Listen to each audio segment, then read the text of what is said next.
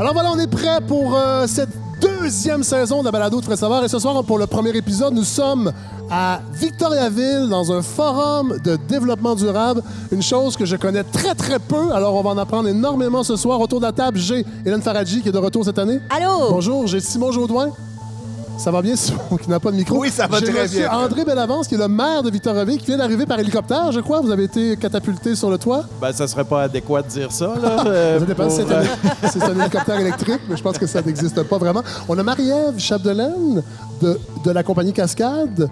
Vous allez me convaincre que les grandes compagnies peuvent être euh, actives dans le développement durable. Moi, vous savez, je suis de gauche, alors je suis toujours en colère. Et les grandes compagnies arc. Euh, c'est une blague. Godefroy Lorando! Salut Fred. De retour, on a Joanne Brochu également, professeur à l'Université Laval. Oh, Qui a des fans. Très populaire. Professeur d'urbanisme. Ça va bien, Madame Brochu? Oui. Vous pouvez parler dans le micro. Vous savez qu'on Oui. a des micros, on est très équipés. Et on a Monsieur Éric Duchemin qui est tout au bout. Euh, on, va vous, on va vous entendre un peu plus tard dans la balado. Vous, vous, allez, vous êtes chercheur en agriculture urbaine. Alors voilà, on est prêt pour ce premier épisode de la balado Le Fred Savard, saison 2!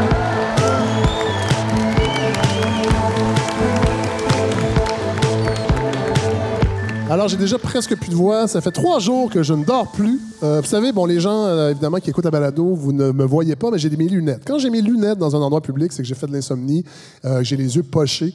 Je suis très fatigué parce qu'on, nous aussi, la balado, on est en développement durable puisqu'on lançait hier la campagne de financement participatif de ce merveilleux projet. L'an dernier, on avait réussi à, à ramasser 30 000 Cette année, c'est 50 000 qui vont nous permettre d'y aller d'une vingtaine d'épisodes, qu'on va rémun- rémunérer tout le monde. On, a, on voulait créer un sentiment euh, de communauté autour de cette balado-là. Alors là, on lance... Ce qui est casse-cou cette année, c'est qu'on lance et la campagne et la saison en même temps. Donc, on a confiance que les gens vont répondre à l'appel. Donc, c'est sur la ruche, plateforme de financement participatif québécoise, balado de Fred Savard saison 2. De toute façon, on va vous en parler à chaque semaine. On va vous harceler avec euh, cette campagne. C'est 60 jours, la campagne, quand même. Euh, on a du temps, mais pas trop. Alors, euh, voilà, mais on est content parce qu'on est à Victoriaville. Hey, la dernière fois que je suis venu ici, je crois que c'est en 87 pour un tournoi d'improvisation à Arthabasca. Ouais, j'avais gagné euh, le joueur euh, du tournoi. Ça, je le dis comme ça parce que les gens m'ont demandé de le dire en coulisses. Je voulais pas en parler, mais oui, je pense. que Oh, j'ai peut-être dû voir les Tigres de Victoriaville aussi dans le temps d'Alexandre Deck parce que. Bon, c'est une longue histoire, mais très courte. Mon père travaillait pour les bisons de Granby à l'époque et on suivait les bisons sur la route. On était venu à Victoriaville. Mais bon, c'est pas pour ça qu'on est ici pour parler de mon passé. Euh, je me tourne tout de suite vers M. Bellavance, maire de cette magnifique. Depuis 2000. En fait, élu la première fois en 2016, Oui, exactement. réélu en 2017. Oui, monsieur. Un, un an seulement, déjà en réélection, qu'est-ce qui s'est passé? c'est juste parce que j'ai été élu dans une élection partielle. Ah. Ça arrive. Bon, et là, vous êtes. Oui, ça arrive. Oui. Les partiels. Il faut faire attention Non, mais ça arrive que les mandats durent Oui, pas. oui. Sais, j'ai été député et je faisais des mandats d'un an et demi, Oui, deux ans. C'est pas parce que le monde n'était pas content. Non, là, non. C'était, ça. En même temps, les partiels, c'est important de les gagner parce que quand on perd son partiel, ben, il y a difficulté à s'exprimer. Euh, alors, euh, Monsieur Benavent, expliquez-nous. Bon, là, nous, on est invités pour ce forum euh, de développement durable. Ex- Expliquez-nous un peu quel est cet événement-là et pourquoi ça se tient à Victoriaville? Ben, euh, le Victoriaville est le berceau du développement durable. Alors, les pancartes euh, qu'on a généreusement prêtées ici pour votre émission le disent bien. C'est le berceau du développement durable. Euh, on pourra en faire l'historique tout à l'heure. Mais le Forum du développement durable, ben, c'était logique que ça se tienne chez nous, ici. Et euh, ce qui est particulier, c'est que depuis deux ans, ben, en fait, c'est à tous les deux ans. Et euh, il y a deux ans maintenant, on a fait vraiment une, euh, je dirais, une innovation, c'est-à-dire que les participants participent. Alors, souvent, on va dans des. ben, J'arrive d'un congrès, là, Oui. moi, là, puis souvent, tu es assis là, puis tu assistes à des ateliers. Oui. C'est- fort intéressant. Les médecins spécialistes, c'est comme ça souvent. C'est les congrès de médecins spécialistes, ils sont là, ils assistent à des ateliers, puis ils reçoivent. euh, Ben, t'écoutes. T'é- t'é- T'écoutes. C'est ça. Ben, moi, je ne reçois pas de chèque, Non, par non, contre. non. Et euh, là, ben, maintenant, on a réuni euh, donc euh, des municipalités qui vont être assis avec des. Ben, c'est le cas là, actuellement. D'ailleurs, dans, dans le public, il y en a ici. des universitaires, des chercheurs, des étudiants, étudiantes, des gens qui sont des professionnels en matière d'environnement.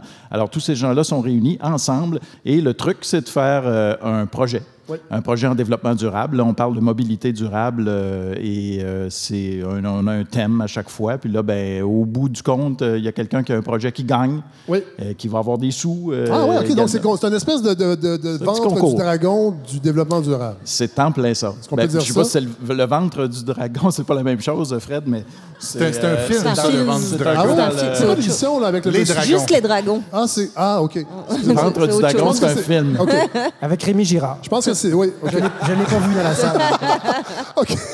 OK. Bon, là, je ne rentrerai pas. Ben, tout ça est très complexe. Vous êtes maire d'une ville et euh, je veux parler de la semaine dernière. Il y a Maxime Pedneau-Jobin, qui est le maire de Gatineau, qui euh, a publié une vidéo sur Facebook où il écrivait. En fait, il, parlait dans sa vidéo que euh, du problème de, des villes qui gèrent 58% des infrastructures et mais qui reçoivent seulement 8% des taxes et impôts. Là, je ne vais pas rentrer dans le pacte fiscal et la fiscalité, mais il avançait que les mandats des villes augmentent de plus en plus euh, dans le cas d'inondation, les tornades, euh, les migrations. Il donnait l'exemple que, dans le fond, les gens, par, exemple, les réfugiés, avant d'arriver au Québec ou, même au Canada, ils arrivent dans des villes. Donc, c'est des, nouvelles problématiques que les villes doivent inclure dans leur mandat. La croissance économique est plus au rendez-vous. L'espace requis pour euh, les entreprises diminue, donc les revenus diminuent. Comment on fait pour s'assurer qu'une une ville puisse avoir les outils pour tirer son épingle du jeu dans un, quand on veut faire du développement durable? Ben, C'est un gros défi. Euh, oui, euh, un gros défi. En fait, euh, on ne peut plus juste prétendre qu'on va s'occuper du déneigement, de ramasser les poubelles. Et, et de ramasser les taxes. Ça va un peu ensemble, mais c'est plus que ça maintenant. Vous avez tout à fait raison. Et Maxime Penneau-Jobin aussi, parce qu'il a vécu, écoute, inondation, Oui. tornade. Ben, nous, on l'a reçu l'an dernier. On était à Gatineau pour un des épisodes. Puis il disait là, on, on est- on- les, les inondations avaient cours. Et il disait, on ne s'est pas prévu. Puis malheureusement, il va en avoir de plus en plus avec le réchauffement climatique.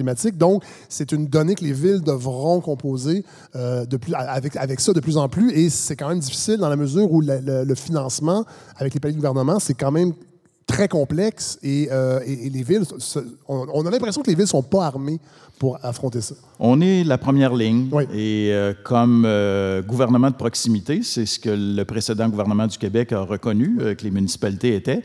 Ben, ce que ça veut dire, c'est qu'il faut avoir les moyens, effectivement, des responsabilités qu'on a. Et euh, j'ai déjà œuvré sur une autre scène où on parlait de déséquilibre fiscal. Oui, je me rappelle. Bon, ben, c'est un oui. peu le même truc. Oui. oui. Mais comment, comment ça peut. Est-ce que vous voyez. Est-ce que, est-ce que, est-ce que les, les différents paliers de gouvernement sont conscientisés par rapport à ça? Vous sentez une ouverture où il y a encore un jeu de. Ben non, nous, on tire de notre côté, puis les- ces, les- ces revenus-là, on va. on- parce qu'il faut quand même que le- les, les paliers, plus hauts redistribuent ces sommes-là Oui, pour honn- honnêtement, honnêtement, je pense qu'il y a plus de sensibilisation. Il faut dire qu'on travaille très, très fort à plusieurs niveaux. hein. On a la Fédération canadienne des municipalités, on a l'Union des municipalités du Québec, la Fédération québécoise des municipalités. Ça commence à faire du monde pas Oui. mal aussi, qui euh, parle avec euh, beaucoup de gens qui sont à d'autres niveaux, soit au provincial et également au fédéral. Et euh, il y a aussi de plus en plus d'élus qui sont déjà passés par là. Oui. Alors, on Ça, en rencontre avantage, régulièrement qui ont été maires, qui ont été conseillers Ouais. ou conseillères municipales. Alors, dans ces cas-là, ben, il y a une écoute un petit peu plus active. Mais il faut toujours, c'est toujours des revendications. euh, on le fait euh, en- dans divers secteurs. Ben, on n'est pas exempt de ça non plus. Sauf que nous, comme les deux autres paliers de gouvernement, on travaille directement avec le même monde. Oui. C'est le même monde, sauf qu'on est la première ligne. Donc, il faut que ce soit reconnu. Bon, il y a un gros dossier qui est, sorti euh, la semaine dernière. Euh, on va en parler avec Mme Chapdelaine un peu plus tard, peut-être. Ben, en fait, pas peut-être, on va en parler. Euh, le grand dossier sur le, recyclage, c'est le Journal de Montréal qui, publiait ça samedi dernier. Ils ont envoyé un, journaliste en recyclage, en fait. Il est sorti puis il était au devoir. Non, c'est blanc. Mais ils l'ont envoyé dans un centre de tri. Et là, on a. Et là, l'article démontrait que le recyclage au Québec, c'est un échec. Euh, et Victoriaville a longtemps été, je ne sais pas si c'est encore le cas, la capitale du recyclage. Comment vous réagissez à un reportage comme ça, où on a l'impression que ça incite les gens à ne plus recycler parce qu'on dit, ben, ça sert à rien, ça s'en va dans l'enfouissement? Ou, euh, Euh, C'est exactement le panneau dans lequel il ne faut pas tomber. Euh, C'est vrai qu'il y a une crise, c'est tout à fait vrai. Peut-être qu'on était un petit peu, et là j'inclus tout le monde, la société en général, mais on était, euh, disons, euh, je ne sais pas si c'est un aveuglement volontaire, mais avec le marché de la Chine qui était là, puis qui prenait à peu près tout ce qu'on envoyait, ben on n'a peut-être pas pensé à la modernisation des centres Oui. de tri, on n'a peut-être pas pensé à, à être un petit peu plus euh, automatisé, à faire en sorte qu'on soit à En la fait, fine pointe de la technologie. On a découvert qu'on ne recyclait pas, c'est-à-dire qu'on triait et on, cherchait des marchés Oui. pour envoyer ces matières recyclables. Et il y en avait. Oui. Euh, en fait, euh, on ne savait pas trop ce qui se passait en Chine, mais pas. Ils, ils se sont tannés. Et là, ils sont de plus en plus. euh, en fait, tout le monde maintenant, parce que là, les gens qui récoltent cette matière-là ont tout à fait le droit d'ailleurs d'être de plus en plus sévères avec à ce qu'on va leur envoyer. Ben. Et c'est là où tu te dis que les centres de tri ne sont pas vraiment adaptés à cette situation-là aujourd'hui.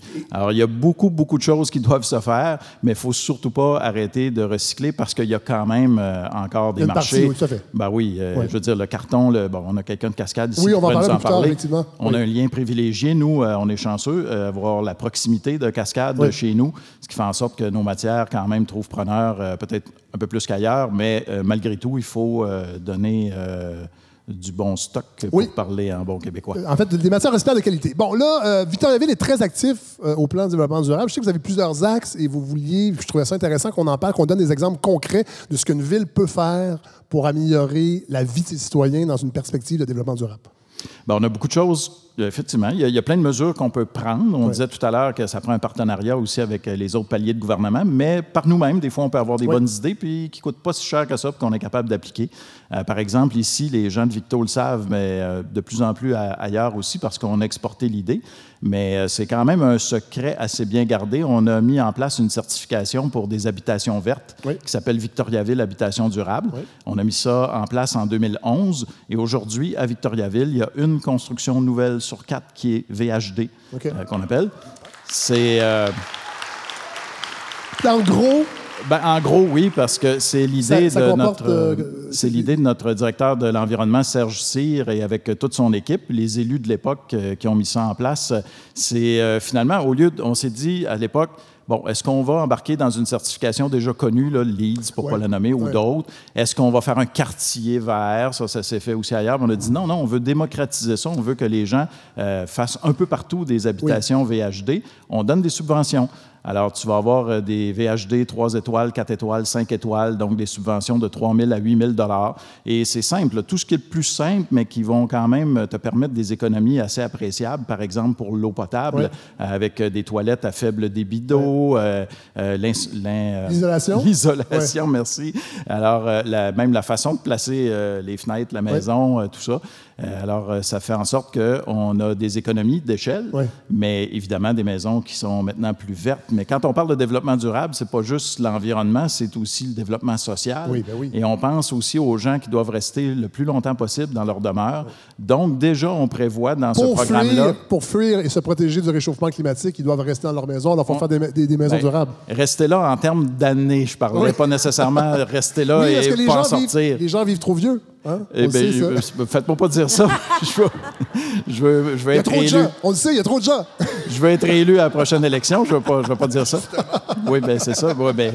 Et euh, donc, euh, on pense à l'accessibilité universelle. Oui. Donc, déjà, les, euh, les gens qui adhèrent euh, à VHD vont devoir avoir des portes plus larges, euh, des interrupteurs un peu plus bas. Tout est déjà adapté. Euh, Il n'y a pas une rampe là, déjà pour euh, les personnes handicapées, mais éventuellement, la maison va être prête pour que les gens puissent y demeurer plus longtemps. Et j'imagine aussi, sur le plan de la, mo- la mobilité durable, il y a- vous, vous êtes actif aussi de ce côté-là parce que c'est un enjeu extrêmement important aussi dans le développement durable. On vient tout juste de lancer un plan de mobilité durable. On vient d'avoir une subvention également. Nous, ici, on a le taxibus, par exemple, Oui. qui est vraiment euh, un grand succès, mais on, on atteint une certaine limite. Là. On a plus de 230 000 déplacements par année maintenant. Euh, Ça on fonctionne comment, par exemple, le- le taxibus? C'est le taxi. Tout simplement. Dans un autobus. Non, taxi, bus. Alors, c'est le taxi qui fait office de bus. Ah! Donc, on OK. a. Promène-toi, Fred, en ville, tu vas voir des petits Oui. arrêts avec un petit véhicule dessus. C'est c'est le. C'est un taxibus. Oui. OK. Et là, tu t'abonnes, tu appelles, tu as quelques minutes, euh, bon, quelques minutes avant, tu Oui. vas t'installer à ton arrêt de taxibus. Oui. Puis là, ça se peut que tu sois pas tout seul dans ton taxi, par exemple. C'est c'est d'où le Ben, bus. c'est comme un auto... Ah oui, comme un autobus. Ben oui. Et c'est ça. Mais on n'est pas les seuls à voir ça. Ça, ça existe ailleurs au Québec également. Euh, fait qu'on a changé l'autobus. Écoute, j'étais petit quand il y avait un autobus Ouais. ici là, pour euh, le système de taxibus. Alors, c'est un, un grand succès, mais il faut développer d'autres euh, façons de favoriser le développement, euh, c'est-à-dire le, le- le- le transport collectif. Tout à fait. On a, pas, on a encore des, des plans, des projets. On Oui, parce qu'on reste, on reste, on va le dire, dans une société où l'automobile a encore une grande place et que c'est quand même difficile de. Moi, moi j'habite à Montréal. euh, je j'ai déjà habité en région et je sais que la voiture, puis c'est pas besoin d'être loin, là, c'est vraiment primordial pour se déplacer. Puis au Québec, on a encore, je pense, l'automobile est extrêmement imbriquée dans la culture québécoise et c'est difficile de changer d'habitude. C'est pas différent ici. Non. Euh, on, est, on, je- on voit un match des Tigres, tiens, euh, comme tu parlais tout Oui. à l'heure. Puis là, le stationnement est bien, bien, bien, bien plein, mais le Colisée n'est pas toujours si plein que ça. Là. C'est que, puis moi, le premier, là, je suis parti Chacun chez nous, je suis allé avec mon, mon auto, Ouais. Euh, mais la mienne est quand même électrique. Ah, je- j'espère. hybride. Sinon, vous ne seriez pas autour de la table, évidemment. J'ai j'ai pas d'hélicoptère. Je- J'aimerais le préciser. Il l'avait derrière la tête depuis le début. Bon, Ben, on a beaucoup de pistes cyclables ici, euh, plus de 80 km de réseau cyclable, mais tu vois, à un moment donné, il faut consolider. Là. On Oui. n'a pas bouclé la boucle. Alors ça, on va faire ça aussi pour permettre à des... Il y a des endroits où ça coupe, là, ça finit par Oui. finir. Mais là, il faut investir là-dedans aussi pour faire en sorte que les gens, euh, quand on le- les incite à faire du transport actif, ben, qu'ils puissent s'y rendre. là. Ouais. Je- oui, voilà. Ben, merci beaucoup, M. Bellavance, de nous avoir accueillis. Je pense que c'est important quand on vient dans une ville de parler au maire. Alors, merci beaucoup euh, d'être avec nous euh, pour cette balado. Et évidemment, quand on, quand on vient à cette balado-là, chaque mois, on veut sortir de Montréal pour aller parler d'actualité dans les régions du Québec. On a avec nous Simon Jaudoin, qui est de Tour du Québec, qu'on connaît au voir également, mais qui est un grand baroudeur. Mon Dieu, que j'aime pas ce mot-là. Mais, euh, des routes du Québec. Et ben, c'était tout à fait normal de l'avoir avec nous euh, à Victoriaville. Vous, ça faisait longtemps, Simon, vous n'étiez pas venu à Victo? Oui, ça faisait longtemps et, euh, et je dois admettre que c'est quand même un souvenir, ça se fait une 15-20 ans que je n'étais même pas venu dans la région. Ouais. Euh, la dernière fois, c'était euh, à Saint-Fortuna. Euh, Il y- il y avait là euh, François Gault, Ah, mon Dieu. pour ceux qui se Ben oui, rappellent, ben euh, oui. qui était tout un personnage, qui organisait Qui ce est toujours festival. tout un personnage. Oui, c'est un drôle de Il pistolet. mort. oui, oui. Et, euh, et qui organisait ce fameux festival de Saint-Fortuna qui consistait à faire venir des gens à l'hôtel puis à fêter toute la nuit, en fait. Et, euh, et Pourquoi pas? ben pourquoi pas? Mais donc, euh, effectivement, donc c'était euh, Hein, c'était un peu comme, comment dire, le quai des brumes là, des Appalaches, là, un peu, si, si- si vous voulez, à, à cette époque. Euh, je sais pas si, je crois pas que ça dure encore, ce festival, mais toujours est-il que j'avais hâte de revenir, d'autant plus que, vous savez, avec Tour du Québec, sur tourduquebec.ca, puisqu'il faut que je le plug habilement, les gens peuvent nous envoyer des idées de destination, des trouvailles, des choses auxquelles on devrait s'intéresser. Et plus tôt cette année, j'ai reçu donc un, un courriel de quelqu'un qui voulait m'inviter à venir spécifiquement dans le coin ici. Et je vous, en, dis- je vous en lis quelques lignes parce que, vous savez, j'aime bien faire de la chronique routière et vous donner des bons conseils routiers, Ben oui. des coins par- où il faut passer. Et il nous dit, je vous parle d'un coin du Québec qui est peu connu et qui mériterait le détour. La route 161 entre Arthabasca et Gardeby. C'est bien Gardeby qu'on prononce, hein? tout à fait. Bon, j'avais demandé en coulisses, mais il y avait un gars de la place et il ne savait pas. Donc, euh, et, euh, en longeant la rivière Nicolet, Mais c'est parce qu'il y avait des gants blancs, un maquillage blanc, puis il cueillait des fleurs dans le vide. Non, mais c'était, c'était, un habile géographe parce qu'il il a, il a déduit qu'à cause de Granby, on pouvait dire Donc, Ah, bon ben, point. Ben oui, bon point quand oui. même. Un latiniste euh, de la région. Et donc, étant plus spécifiquement en Chesterville, Notre-Dame-de-Ham, Saint-Martyr canadien, tout ça, toute cette route-là. Donc, aujourd'hui, c'est. Et il me donne un conseil touristique aussi à la fin sur lequel je reviendrai plus tard. Donc, euh, effectivement, je dis, ben, puisqu'on vient à Victoriaville, faisons un long, long détour. Il y a plein de moyens de venir ici qui ne sont pas de prendre la 20 euh, Et la 955. euh, ouais, Ouais. Et, de, et de rouler vite euh, jusqu'à destination et d'arriver étourdi. Euh, moi, moi aujourd'hui, j'ai- voulu passer par, en sortant à Saint-Liboire, en passant par Actonville, Ben oui. Richmond. Je vous dirais savez, ma que. grand-mère est née à Upton, à côté d'Actonville. Ben, écoute, on la salue. Ouais. Et, euh, Elle est décédée, ça fait déjà 35 ans. oui, et- Ouais. ah bon, mais écoutez, Ah, on peut la euh, saluer quand même. ben, vous savez, avec Internet, il n'y a plus de, il y a ça, plus de limite, il y a hein. plus de Ah oui. On a une antenne qui, on a une antenne qui a une portée incroyable. Mais euh, toujours est-il qu'après Richemont, on passe par Asbestos. Euh, émouvant Asbestos. Et, et ma chronique aujourd'hui va se dessiner. Effectivement, il y a, l'idée du développement durable dont vous avez discuté ici. C'est quand même aussi cette semaine où on parle beaucoup d'environnement, mais vraiment beaucoup, là, Oui. qui va le culminer demain, euh, vendredi, avec ces grandes manifestations. Mais aussi cette commission, ces auditions sur les pesticides. Oui. Bon, Et euh, Godefroy va nous en parler oui, il va tantôt, nous en euh, parler plus. euh, Je ne veux pas m'attarder sur la commission. Ben oui, j'espère qu'il est fâché. Mais, fâché. mais quand même, dernièrement, on a aussi parlé, pas de cette région-ci, mais c'est quand même pas très loin, euh, quand on, la, la rivière Yamaska, dans un dossier de la presse cette semaine avec les pesticides. Ben oui. Et, mais bon, c'est à mais il y a des rivières comme ça, il y en a une puis un autre, et il y en a plein par ici aussi. Donc, si vous voulez, je, voulais envelopper cette idée-là dans cette chronique et même en faire, euh, comment, même mettre cette thématique sur euh, mon désir routier. Oui. Mais quand on arrive à Asbestos, c'est quand même, il y a une symbolique. là. Moi, j'aime toujours repasser par là. D'abord, c'est très beau, le paysage. J'ai trouvé un rang, c'est le, le deuxième rang qui s'en va vers Watton. Prenez des, des- des notes, là, ceux Oui, qui écoutent, qui on- aiment on se balader.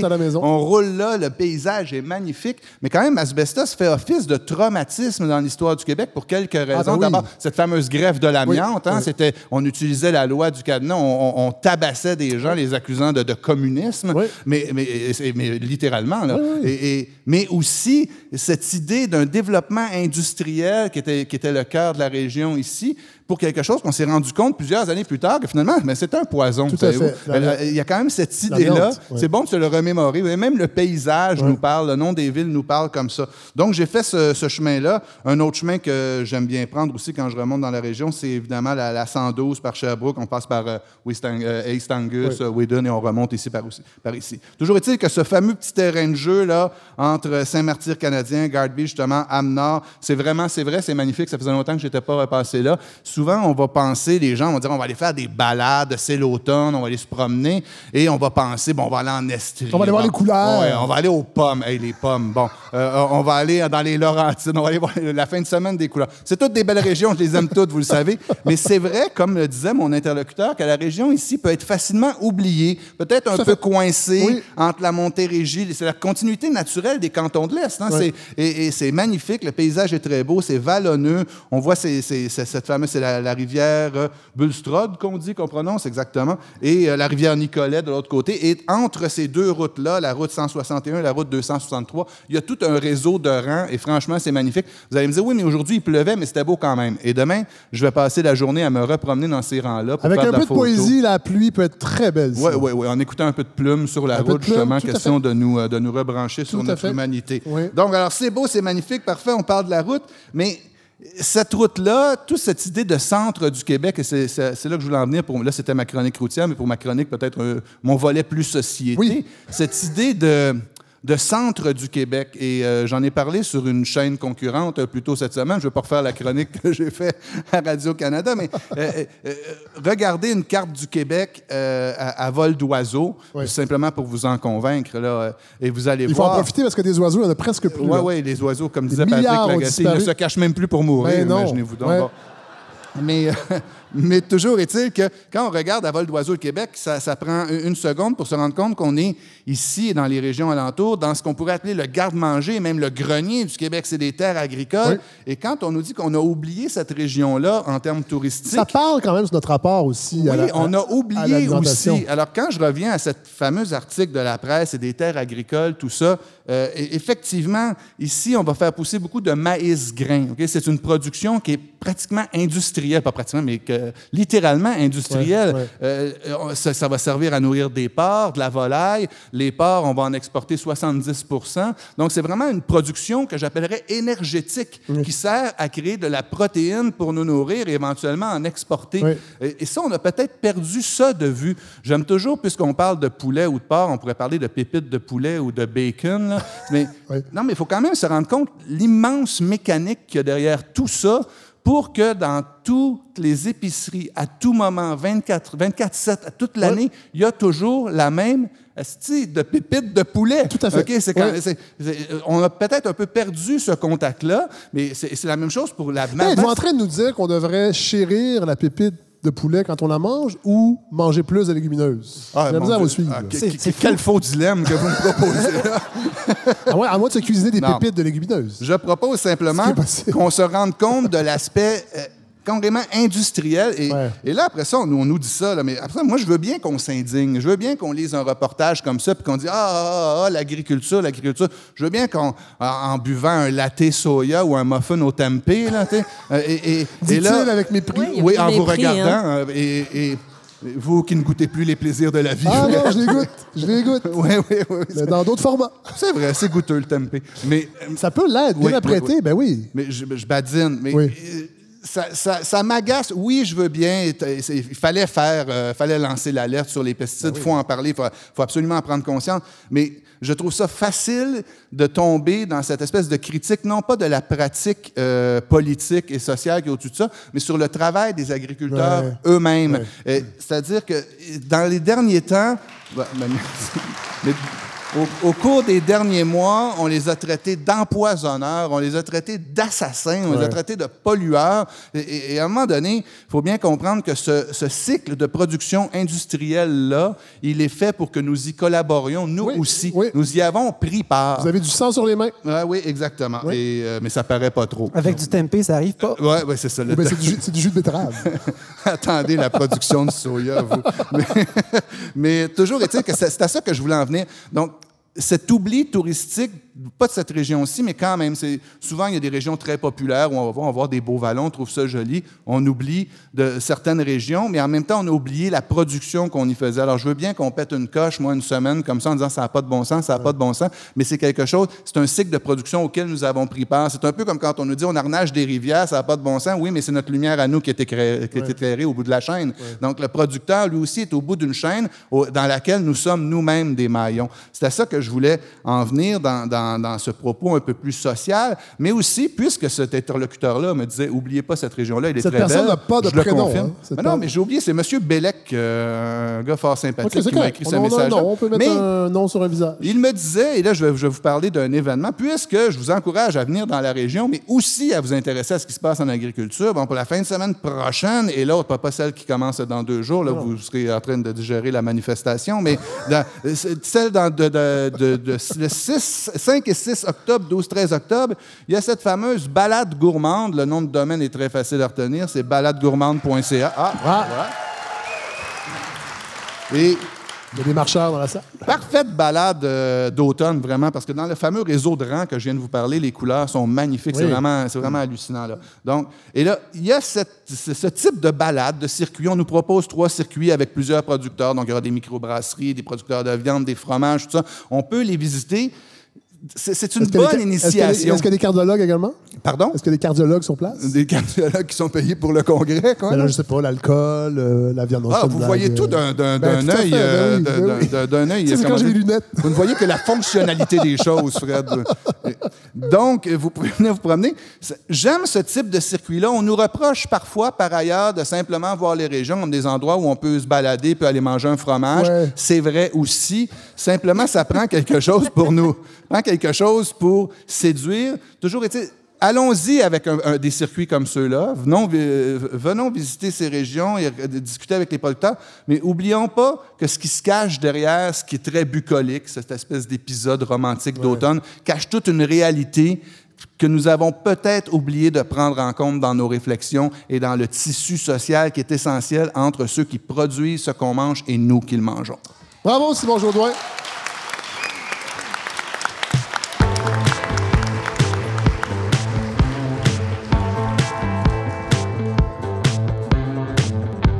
Alors là, je vais m'entretenir avec, euh, avec vous, Madame Joanne Brochu. Oui, Euh, bon, là, je dois faire une confession. Vous êtes, parlez-nous de vous un peu, vous êtes professeur euh, oui. à l'Université Laval? À l'Université Laval, à l'École supérieure d'aménagement et de développement du territoire, euh, qui est une école qui forme des aménagistes et des urbanistes. D'ailleurs, il y en a plusieurs dans la salle qui ont- sont oui. des finissants de chez nous et d'autres qui sont en formation actuellement. D'ailleurs, une des organisatrices de l'événement est une de nos finissantes. Ah oui? C'est pour vous dire. Mon Dieu, ça mène quelque Quand part, même. tout ça. Oui. Bon, moi, je dois l'avouer, euh, je ne connais à rien à l'urbanisme. Je dois, je- vraiment, là, je connais ça zéro, zéro. Et je trouvais ça super intéressant que vous soyez euh, autour de la table avec nous, justement pour moi, me- me- me- me- me- m'enseigner. euh, Vous ce- instruire. ben, en, en- en 12 minutes, là, évidemment, on n'a pas. Parce que je vous ai parlé au téléphone cette semaine. Euh, ça a pris quelques heures. Vous êtes quand même quelqu'un qui avait un bonne capacité à parler euh, et à, mais, mais à vulgariser. Mais c'était super intéressant. Puis je trouvais ça vraiment, vraiment pertinent de vous avoir avec nous. Si on voulait, euh, pour les, gens comme moi qui ne connaissent rien à l'urbanisme, faire une espèce de euh, d'état des lieux en 2019 au Québec, euh, je sais que c'est une question qui est large, mais quand même. Euh, Oui, je sais, vous vous êtes essayé au de- téléphone Oui. avec ça en me disant Faites-moi une petite histoire de êtes- l'urbanisme, s'il vous plaît, en cinq minutes. Ben, on va voir si c'est une école supérieure. On va voir si vous allez relever le défi. Ah, là, ça, ça l'est tout à fait. La preuve que nous sommes ici, c'est Oui. une de nos anciennes. Oui, voilà. Je le répète. Voilà, voilà. Écoutez, je pense que je vous le mentionnais d'ailleurs. Mais j'ai l'impression, en fait. euh, Ouais, euh, ouais, ouais. Complément de question. J'ai l'impression que c'est un peu une science mal aimée au Québec, Ben, l'urbanisme. écoutez, je- déjà, on va bien partir là-dessus. Est-ce que c'est une science ou c'est un art? Et vous savez, Oh là là. Et bonne chance pour les la 12 question minutes. se Ça, là, ouais. pose. Bon, OK. Oui. La question, Oui. elle est fondamentale. Vous savez, euh, je vous dirais que l'urbanisme est l'art de penser les villes. Et quand on parle de l'art, bon, c'est sûr que l'art urbain, la statue, la fontaine, qui sont essentiels, qui nourrissent notre désir d'esthétisme et de contemplation. Mais il y a aussi dans l'art de faire les villes ou des pensées, et comme d'accompagner des décideurs, et les, les- les résidents, les usagers, parce qu'il faut, il y a quand même une expertise. hein. Il faut quand même le dire. C'est pas parce que vous construisez un cabanon que vous êtes nécessairement architecte. Non, c'est ouais. pas parce que vous mettez votre sac à poubelle que vous faites une installation artistique. C'est On va se le dire. Bon. OK? Ça, On part dit. avec ça. Voilà. Alors donc, dans cet art de penser la ville, euh, et j'insiste sur le mot penser ici, ça veut dire que c'est comment on travaille avec ce qu'on a, avec le déjà là, avec des conditions de réalisation Oui. qui sont pas nécessairement faciles. Monsieur tantôt parlait de la- des régions et de toute cette industrie agroalimentaire qu'on peut aimer pour fendre et qui pourtant fait partie d'un système qui nous fait vivre et Ben qui oui. nous nourrit. La chose Et- est complexe. Et il y a une part importante de la culture québécoise aussi. là. Exactement. Mais c'est une part importante Historique. de toutes les cultures. La façon dont on définit, dont on construit nos milieux de vie, c'est un reflet de qui nous sommes. Et ça nous façonne autant que nous les façonnons, ces lieux. Bon. Vous avez dit tantôt, Mme Brochu, euh, ben, dans la dernière phrase, comment on conçoit les villes, oui, mais comment on, on- on prend en compte le bâti. Et là, on en a déjà parlé ici à la Baldo l'an dernier, quand on est allé à Saint-Georges-de-Beauce, le patrimoine bâti. Une, euh, on a l'impression qu'au Québec, ça aussi, et là, il y a une maison euh, historique à Québec, la maison Pasquier, qui a été détruite. On a l'impression que le patrimoine bâti n'a aucune valeur au Québec. Ou en tout cas, c'est très difficile chez les décideurs de- de- de- d'en faire quelque chose d'important à préserver. Bon, écoutez, il y a le patrimoine bâti, mais moi, je préfère de parler de patrimoine culturel. Et parce qu'il y a évidemment des maisons qui sont sympathiques et qui, ont, qui sont charmantes, Oui. mais qui n'ont pas toujours c'est les nécessités valeur de la vie moderne. ouais. La valeur. Oui, mais le patrimoine, vous savez, chez les experts en patrimoine, tous vont s'entendre pour vous dire que finalement, tout est patrimoine. Ah oui. Patrimoine, c'est ce que nous héritons. La question qui se pose, c'est qu'est-ce qu'on va faire avec? Et c'est pour ça que je vous disais tantôt, dans l'art de faire les villes, c'est un peu de faire de la musique avec ce qu'on a. Oui. Ah, c'est beau, ça. Et oui, je pense aussi. Je pense que c'est ça le travail. Non, non, mais euh, c'est beau comme le travail des urbanistes qui sont méconnus et euh, qui travaillent souvent dans l'ombre et qui travaillent dans des conditions difficiles. On peut imaginer des choses, on peut voir les possibles des choses, mais c'est long avant que ça arrive. À se, con- à se concrétiser. Ah, c'est très long. Vous savez, l'avenue McGill Collège à Montréal, Oui. c'est un tout petit bout de rue, Oui. de rien du tout. Oui. Ben, écoutez, euh, au lendemain de la deuxième, euh, avant la, deux- avant la deuxième guerre mondiale, dans les années 30, on va creuser le tunnel Oui. pour le passage du train qui va s'en aller à Ville-Mont-Royal. Et l'avenue McGill Collège a été inaugurée, j'étais étudiante dans les années 90. Ah, oui. Et ça a été toutes ces années de pourparler, de présentation, de ceci, de cela, pour arriver à les faire. Bon, là, c'est intéressant parce que vous parlez de McGill College, euh, donc, de, de- parce qu'il y a deux cultures dominantes au Québec, francophone et anglophone, dans le patrimoine, parce que, qui laissent des traces. Et pour avoir, et Simon, euh, je, vais avoir d'opinion là-dessus, pour s'être promené beaucoup au Québec euh, depuis longtemps, j'ai souvent l'impression que les villages anglophones, il y, a, un- sentiment, il y a, un désir de préservation et de, de- sont souvent plus beaux, je trouve, que les villages québécois. Est-ce que je me trompe ou c'est... euh, Ben, il y en a des très beaux Québécois aussi, oui, mais, oui, fait, mais, c'est- mais- mais je trouve qu'il mais- y, a- il y a un souci de la, de- de- du patrimoine ou de la préservation qui est plus important. Euh, vous qui êtes euh, spécialiste de, provenant d'une école supérieure, là, Oui, et des formes urbaines, allez-y, des formes allez-y, urbaines, je vous en prie. mais à votre avis, est-ce que je me trompe ou, euh? euh, effectivement, on peut avoir souvent cette impression-là. Euh, mais je pense que ça tient à une, à une culture, puis à une façon de voir les choses. Puis il y a aussi certains aspects politiques qu'il ne faut pas oublier là-dedans. Premièrement, ces villages anglophones qu'on trouve magnifiques, n'oubliez pas que le village, par exemple dans l'Estrie, c'est un village qui va toujours être organisé autour d'un commune, qui est un vaste espace vert, et qui va être très bien encadré par des bâtiments, et notamment, enfin pas notamment, c'est très souvent des bâtiments qui ont un caractère public, l'école, la bibliothèque et ainsi de suite. Ça, c'est une chose. Deuxièmement, les anglophones qui vont vivre dans toutes ces campagnes et dans ces cantons euh, vont, ne seront pas soumis je dirais, à la même, je vais aller comme ça, à la même dureté des conditions de vie. Ah, ben ça, c'est clair.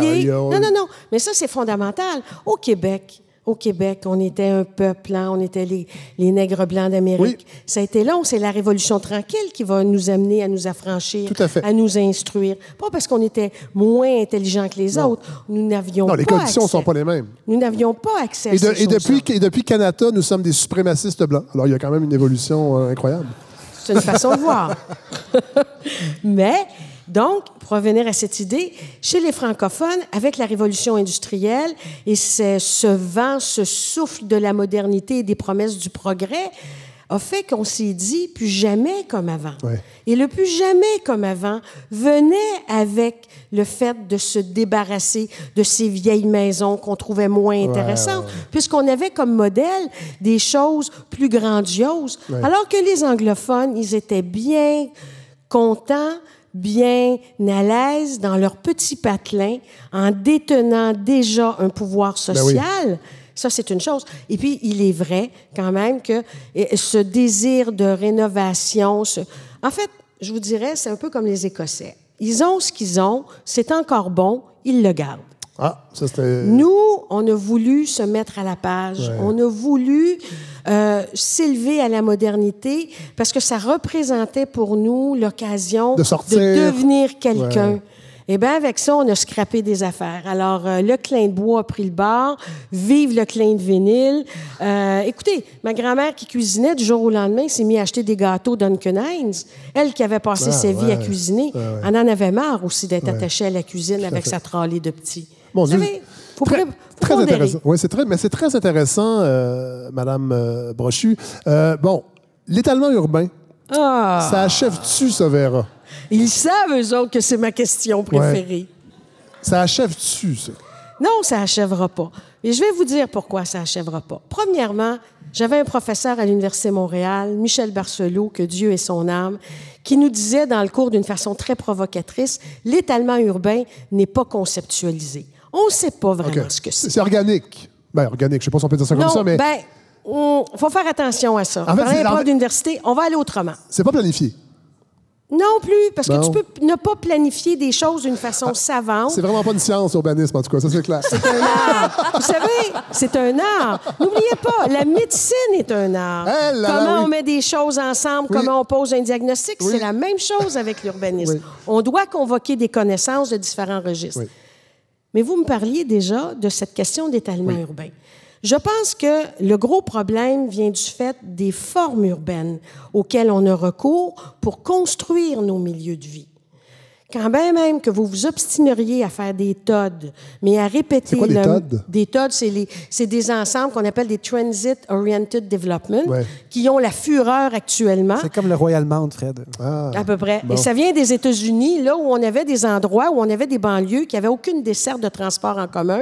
Et puis là, on se creuse la tête pour en faire ici, alors que le TOD, euh, un village bien serré, un quartier bien dense, c'est un TOD avant la lettre. mais ça, c'est une autre question.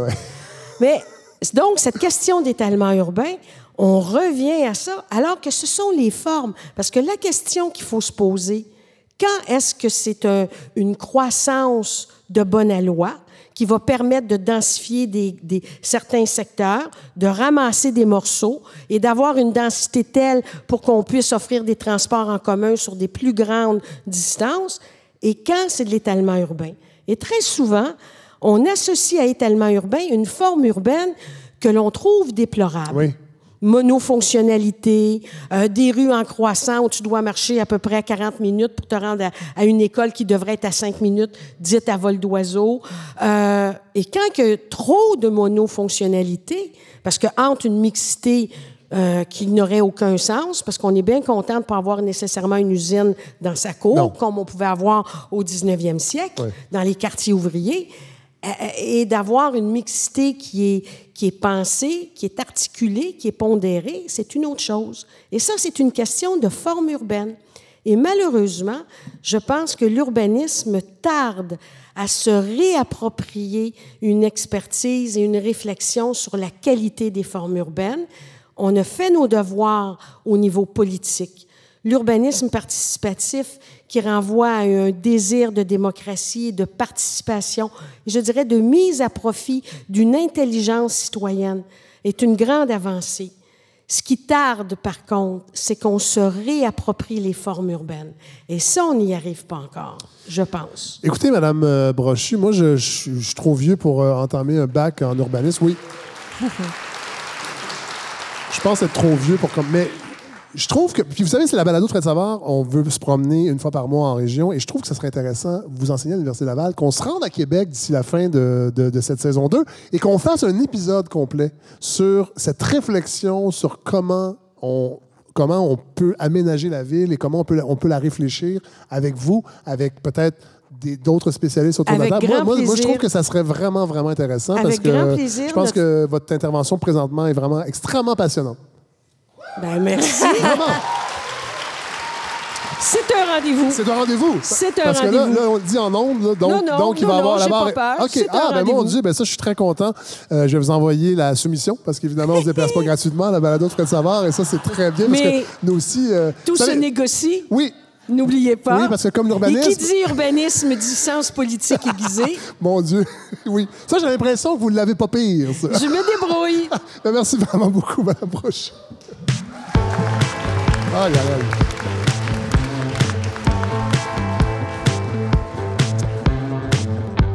Alors, Godefroy Laurando, de retour cette année. Est-ce qu'on peut répéter que vous êtes le petit-fils d'André Laurando? Euh, donc, euh, génétiquement compétent pour euh, parler d'actualité. Et là, vous étiez en route ici, et là, on voyait des champs. On était dans la même voiture, Communauto, d'ailleurs, notre partenaire qui nous permet de, nous véhiculer à peu de frais dans toutes les régions du Québec. Et on voyait des champs euh, avec euh, toutes sortes de, légumes qui poussaient et des pancartes, avec des espèces de, de- drapeaux. Et on se demandait, c'était, ben, en fait, on savait un peu, mais vous, vous, avez, vous avez éclairé sur ce que c'était. Ben, C'était simplement des compagnies de semences, des compagnies d'intrants et de, de- de- de- de pesticides. Et c'est effectivement, Fred, euh, c'est vrai que madame est extrêmement intéressante. hein. Je- je me- je- moi, je sauterais mon tour. Ah non, allez-y, arrêtez là, de vous diminuer. C'est tellement différent. On, est, on, va, on va être complémentaires. Je cherchais un sujet qui allait toucher au développement durable, puis bon, mais il m'a sauté dans le visage. C'était effectivement lié à la commission euh, sur les pesticides. Euh, qui, battait son plein cette semaine. Oui. Et donc, ils ont entendu des témoins qu'ils avaient invités, dont le fameux Louis Robert, Oui. comme dans l'affaire Louis Robert. Ça nous ramène à l'hiver passé. Euh, ce fameux euh, agronome du MAPAC, renvoyé pour avoir dénoncé ce qu'il lui appelait la mainmise du privé sur euh, ben, en fait, l'influence indue des, des- Des- des- des grands producteurs de pesticides Ben oui. dans l'agriculture. Et contrairement à vous, Simon, euh, j'a- j'avais pas l'impression que ce que je voyais dans les médias, c'était un blâme des agriculteurs, mais plutôt un espèce de constat, un constat que le système avait glissé au fil des ans et qu'on avait laissé la place à ces, ces intervenants-là qui ben, sont là pour finalement mettre de l'avant leurs propres intérêts. En fait, c'est que vous êtes d'accord avec moi. C'est que ça. dans, l'esprit de la commission, oui, je vois pas un blâme aux agriculteurs directement. Je vois dans l'air du temps, Oui, en a, en oui, tout cas, un raison. certain blâme oui. t'sais, qui- qui- qu'ils doivent porter. Ben, plus j'ai lu cette semaine, plus euh, le blâme ne semblait pas dirigé vers eux, évidemment. Euh, je me suis tapé, entre autres, euh, donc les, les- les- les audiences, celle de Louis Robert, euh, donc renvoyé par le MAPAC parce que pas assez fidèle finalement à son employeur pour éventuellement être réembauché suite à euh, une intervention de la protectrice du citoyen avec excuse du ministère et finalement il se retrouve à témoigner devant cette commission-là qui réfléchit euh, à l'avenir des pesticides euh, au Québec. Donc c'était tout un retour en force. Parce qu'on a l'impression que ce gouvernement-là euh, n'exclut pas du tout l'utilisation de pesticides. Contrairement à d'autres juridictions ailleurs en Europe, entre autres, où euh, certains pesticides sont bannis, on a, on a l'impression qu'ici, euh, on, on ménage la chèvre et le chou et on Fred, met beaucoup de l'impression, pesticides sur le euh, chou. ouais, l'impression que ça donne, Fred, c'est, quand, c'est tout simplement qu'il manque de recherche indépendante et qu'on on prend des décisions basées sur des recherches qui sont qui sont menées et dirigées par des compagnies, tout simplement. Oh là là. Et donc, euh, ben, c'est ça mon thème aujourd'hui, Fred, c'est tout simplement euh, la commission euh, sur les pesticides. Euh, J'étais extrêmement content de voir, parce qu'on en a parlé à la balado souvent, j'ai même un que- informateur du monde de, de l'agriculture, ce fameux Fardoche, qui Oui. me donne des petits... Nom de code, Fardoche. Nom de code Fardoche qui Oui. m'envoie des articles extrêmement souterrains de La Terre de chez nous, le, le journal de l'UPA. Et donc, j'étais très content de voir ce bouillonnement intellectuel où on voit finalement des députés de différents partis qui font partie de la commission de la Caperne Oui. et qui sont là de bonne foi et qui écoutent des intervenants experts et qui leur posent des questions pour être moins niaiseux à la fin de l'intervention.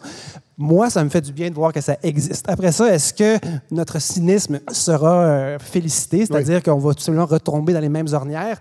C'est la crainte que tout le monde a. Mais j'étais très content de voir ça dans les médias. Euh, les, les premiers sujets qui ont capté mon attention, euh, Simon en a parlé un peu, je, vais simplement vous diriger vers l'article. C'était la rivière aux horreurs. On parlait de la rivière Chibouet, euh, qui est une rivière qui serpente entre des, euh, principalement des champs, des champs de grains Oui. euh, intensément euh, traités aux pesticides, principalement aux néonicotinoïdes, parce que vous savez que l'immense majorité, en fait 100 des champs de maïs sont ensemencés par des grains, des graines qui sont elles-mêmes enrobées, pré-enrobées Ah, de ben pesticides. oui. Et donc, euh, principalement des néonicotinoïdes. Et cette fameuse rivière-là est une rivière témoin dans laquelle on prend des mesures depuis 1992. Et à peu près tout ce qui a été relevé depuis 2015 contient trop de néonicotinoïdes. Et certains échantillons même dépassent tout simplement le, le degré de ce qu'on appelle le, le degré de euh, vie chronique aiguë. C'est-à-dire que c'est pas une bonne place pour vivre, tout simplement. c'est pas une place où aller. Mais allez lire ça, Pat. Lag- Si vous avez envie de vous informer, allez, allez lire l'article dans la presse de Daphné Cameron. Et si vous avez envie de vous fâcher, allez lire Pat Lagacé Oui. qui parle de ça. Oui. Et vous aurez euh, la, la dose complète. Les grains de maïs se cachent pour mourir. Oui, exactement. Euh, il y a un autre élément, parce que ce qui est intéressant, c'est qu'on constate que dans ce type de rivière-là, donc, évidemment, tout ce qui est traité, tout ce qui est mis dans les champs finit par aboutir dans les rivières d'une façon ou d'une autre. Euh, il n'y a pas grand-chose à faire contre ça. Par contre, d'aller mesurer l'impact sur les organismes vivants de cette pollution-là, c'est une autre paire de manches, c'est une autre recherche. Et là, j'en cherchais justement pour parler des impacts directs et j'en ai trouvé une. Vous avez peut-être vu dans le Devoir, euh, on parlait de milliards d'oiseaux disparus ben depuis oui. les années 70. On a perdu à peu près 30 de nos petits oiseaux migrateurs. Et là, on ne parle pas d'oiseaux qu'on chasse, on parle de, de petits moineaux euh, qui, qui- qui, normalement, n'ont pas beaucoup de prédateurs. C'est plutôt des oiseaux qui vont tout simplement mourir de leur belle mort. On ne sait pas trop pourquoi. Et on en perd chaque année. Et il y a des chercheurs de l'Université de Saskatchewan qui sont intéressés aux, populations d'oiseaux migrateurs, mais des petits oiseaux. oui. Et euh, ceux qui chantent, qui nous réveillent le matin à Oui. Montréal, euh, ils sont des migrateurs et ils circulent à travers les champs au printemps et ils remontent vers leur, ce qu'on appelle le spring break des moineaux. Ah oui. Et c'est là qu'ils Ah. vont, se, ils vont se reproduire Ouais, et ouais. faire des nids et avoir Et des... boire de la Coors Light Peut-être, c'est Oui. possible. en écoutant du hip-hop. Et donc, euh, on connaît leur trajet chaque année et euh, les, les chercheurs sont installés dans ces champs-là et ont tout simplement simulé chez ces oiseaux-là ce que ces oiseaux-là font réellement, c'est-à-dire manger des grains qui, dans la plupart des cas, sont là pour ensemencer les champs au donc, printemps. donc enrobé de pesticides. Exactement. Et on a été capable de mesurer la dose moyenne. Et donc, on est allé voir des oiseaux qui n'en avaient pas mangé et on les a tout simplement injectés. On leur a donné une dose de néonicotinoïdes, ce fameux euh, pesticide que tout le monde connaît dans, les médias partout. Oui. Et, euh, mais par contre, qu'est-ce que ça peut bien leur faire? Et laissez-moi vous dire, Fred, ça leur fait pas du bien. Non. Non, ça leur fait pas du bien. Ce que ça fait, c'est que ça fait baisser leur masse corporelle radicalement dans Ah. les heures suivantes. Ah ouais. Euh, ça fait baisser le taux de gras jusqu'à moins 19 Donc, on- le- un oiseau peut perdre 19% de sa masse adipeuse. Et l'oiseau, son but dans la vie à cette période-là, c'est de grossir pour voler le plus longtemps Mais possible. est-ce que c'est le principal effet, la perte de poids? Parce que là, ça pourrait dire que l'industrie, si elle ne peut plus épandre, va se recycler en euh, cure d'amaigrissement. Et là, c'est là qu'on se rend compte que la balado, c'est un art. hein. Quand Oui. on entend ça, on se dit, mon Dieu, c'est pas une science. Faire des liens, c'est C'est extraordinaire. Mais ces petits oiseaux-là, donc, sont affaiblis par euh, cette perte de poids. Oui. Et au lieu de rester 3-4 heures dans un champ et de repartir vite au fameux party de, de moineaux, euh, ils vont rester là une journée, deux journées, trois journées. Ça fait des oiseaux un peu slackers. Ben Et euh, ça peut faire toute la différence. Quand on arrive au site de nidification en dernier, Oui. euh, ça peut faire la différence entre une vie de famille réussie et un échec flagrant. Donc, euh, parce que vous savez que j'aime j'aime vulgariser, Fred, Oui. alors, imaginons deux familles de moineaux qui partent. Une qui est en pleine forme, qui mange des petits grains, Oui. santé, et qui se rend, mettons, autour de la rivière des Prairies, arrive là en premier, se fait un petit nid en petite brindille, Petite vraiment brindille, coquette. Euh, ça et là. Ça et là Ouais. autour, euh, avec le sourire au bec. Et euh, un autre oiseau, euh, maigrichon, euh, Ouais. fatigué, empoisonné par les pesticides, qui arrive vraiment en retard. Et finalement, lui réussit au mieux à se construire un nid en vieille tie wrap Ah, ouais. et à se trouver un trou dans un tuyau de sécheuse à bois brillant. C'est un cauchemar. C'est un cauchemar. Mettez-vous dans la peau de cet oiseau-là, c'est un échec. Oui. Euh, je, tourne ça en blague, mais bref, Mais là, pas on, a, on a ça, pas là. du tout. Non. Euh, les- mais mais c'est sympathique. Le, le nid en taille wrap, je trouvais ça bon.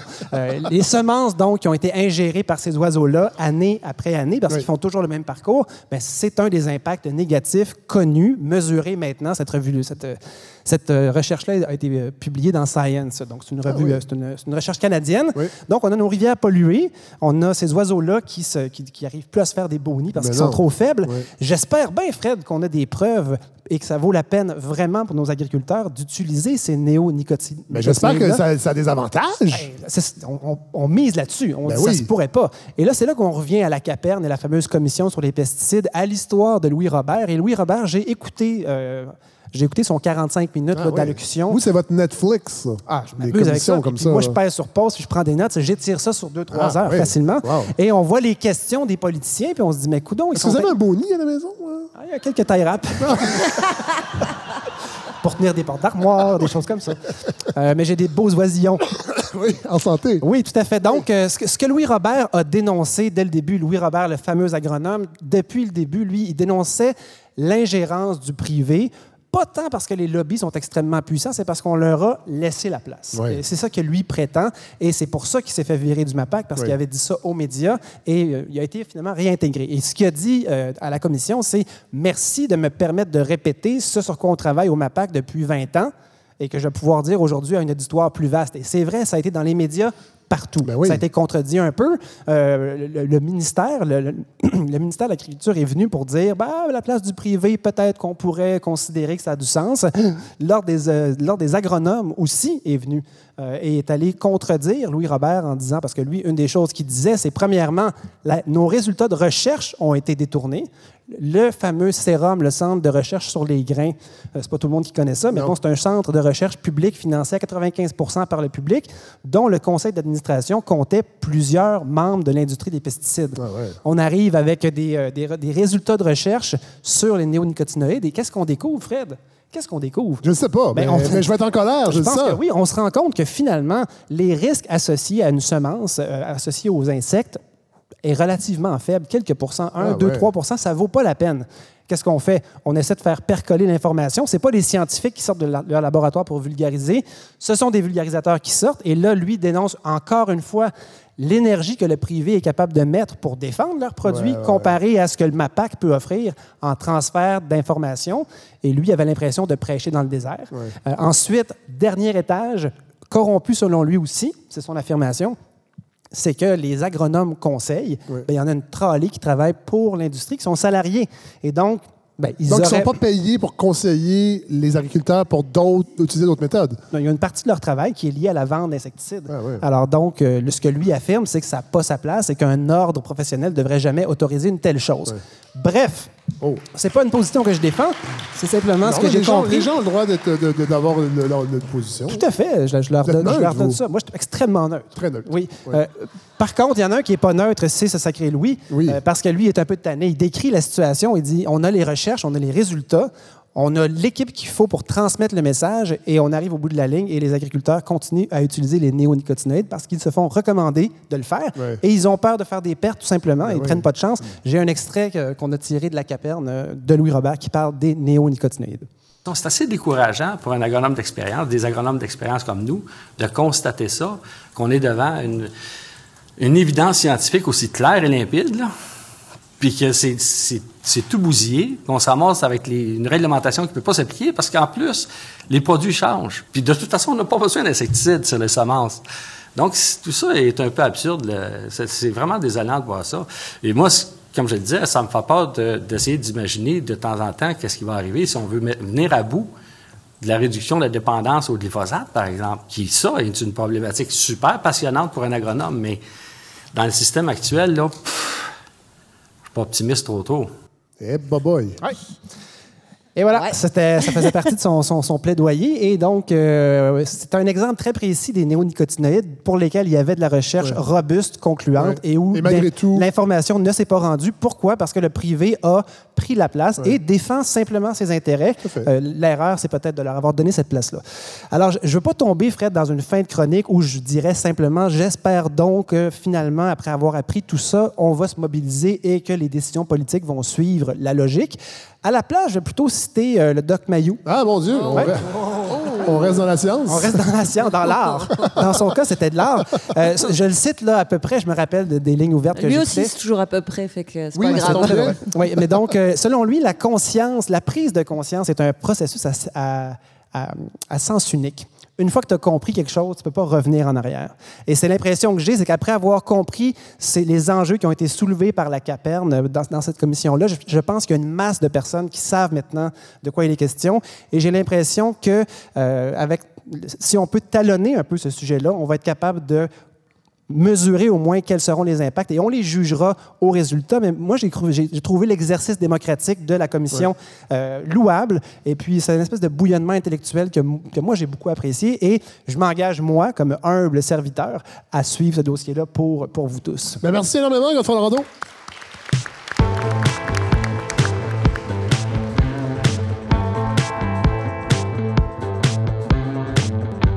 Alors, on va rester dans le domaine de la grande entreprise. Euh, bon, ça va être différent. Euh, Marie-Ève euh, Chapdelaine, merci. Vous êtes... euh, Parlez-nous de vous un petit peu. Et là, Fred, j'ai l'impression que je dois te convaincre dans les dix prochaines minutes que la grande entreprise, c'est pas ARC. Oui, un petit peu. Ben, regarde, je, je fais des blagounettes, euh, bon. Mais quand même, euh, j'ai tendance à me méfier des grandes entreprises en général. Moi, je ne je fais, je fais jamais mes courses chez Costco. Je préfère aller dans les petits commerçants, le commerce de proximité.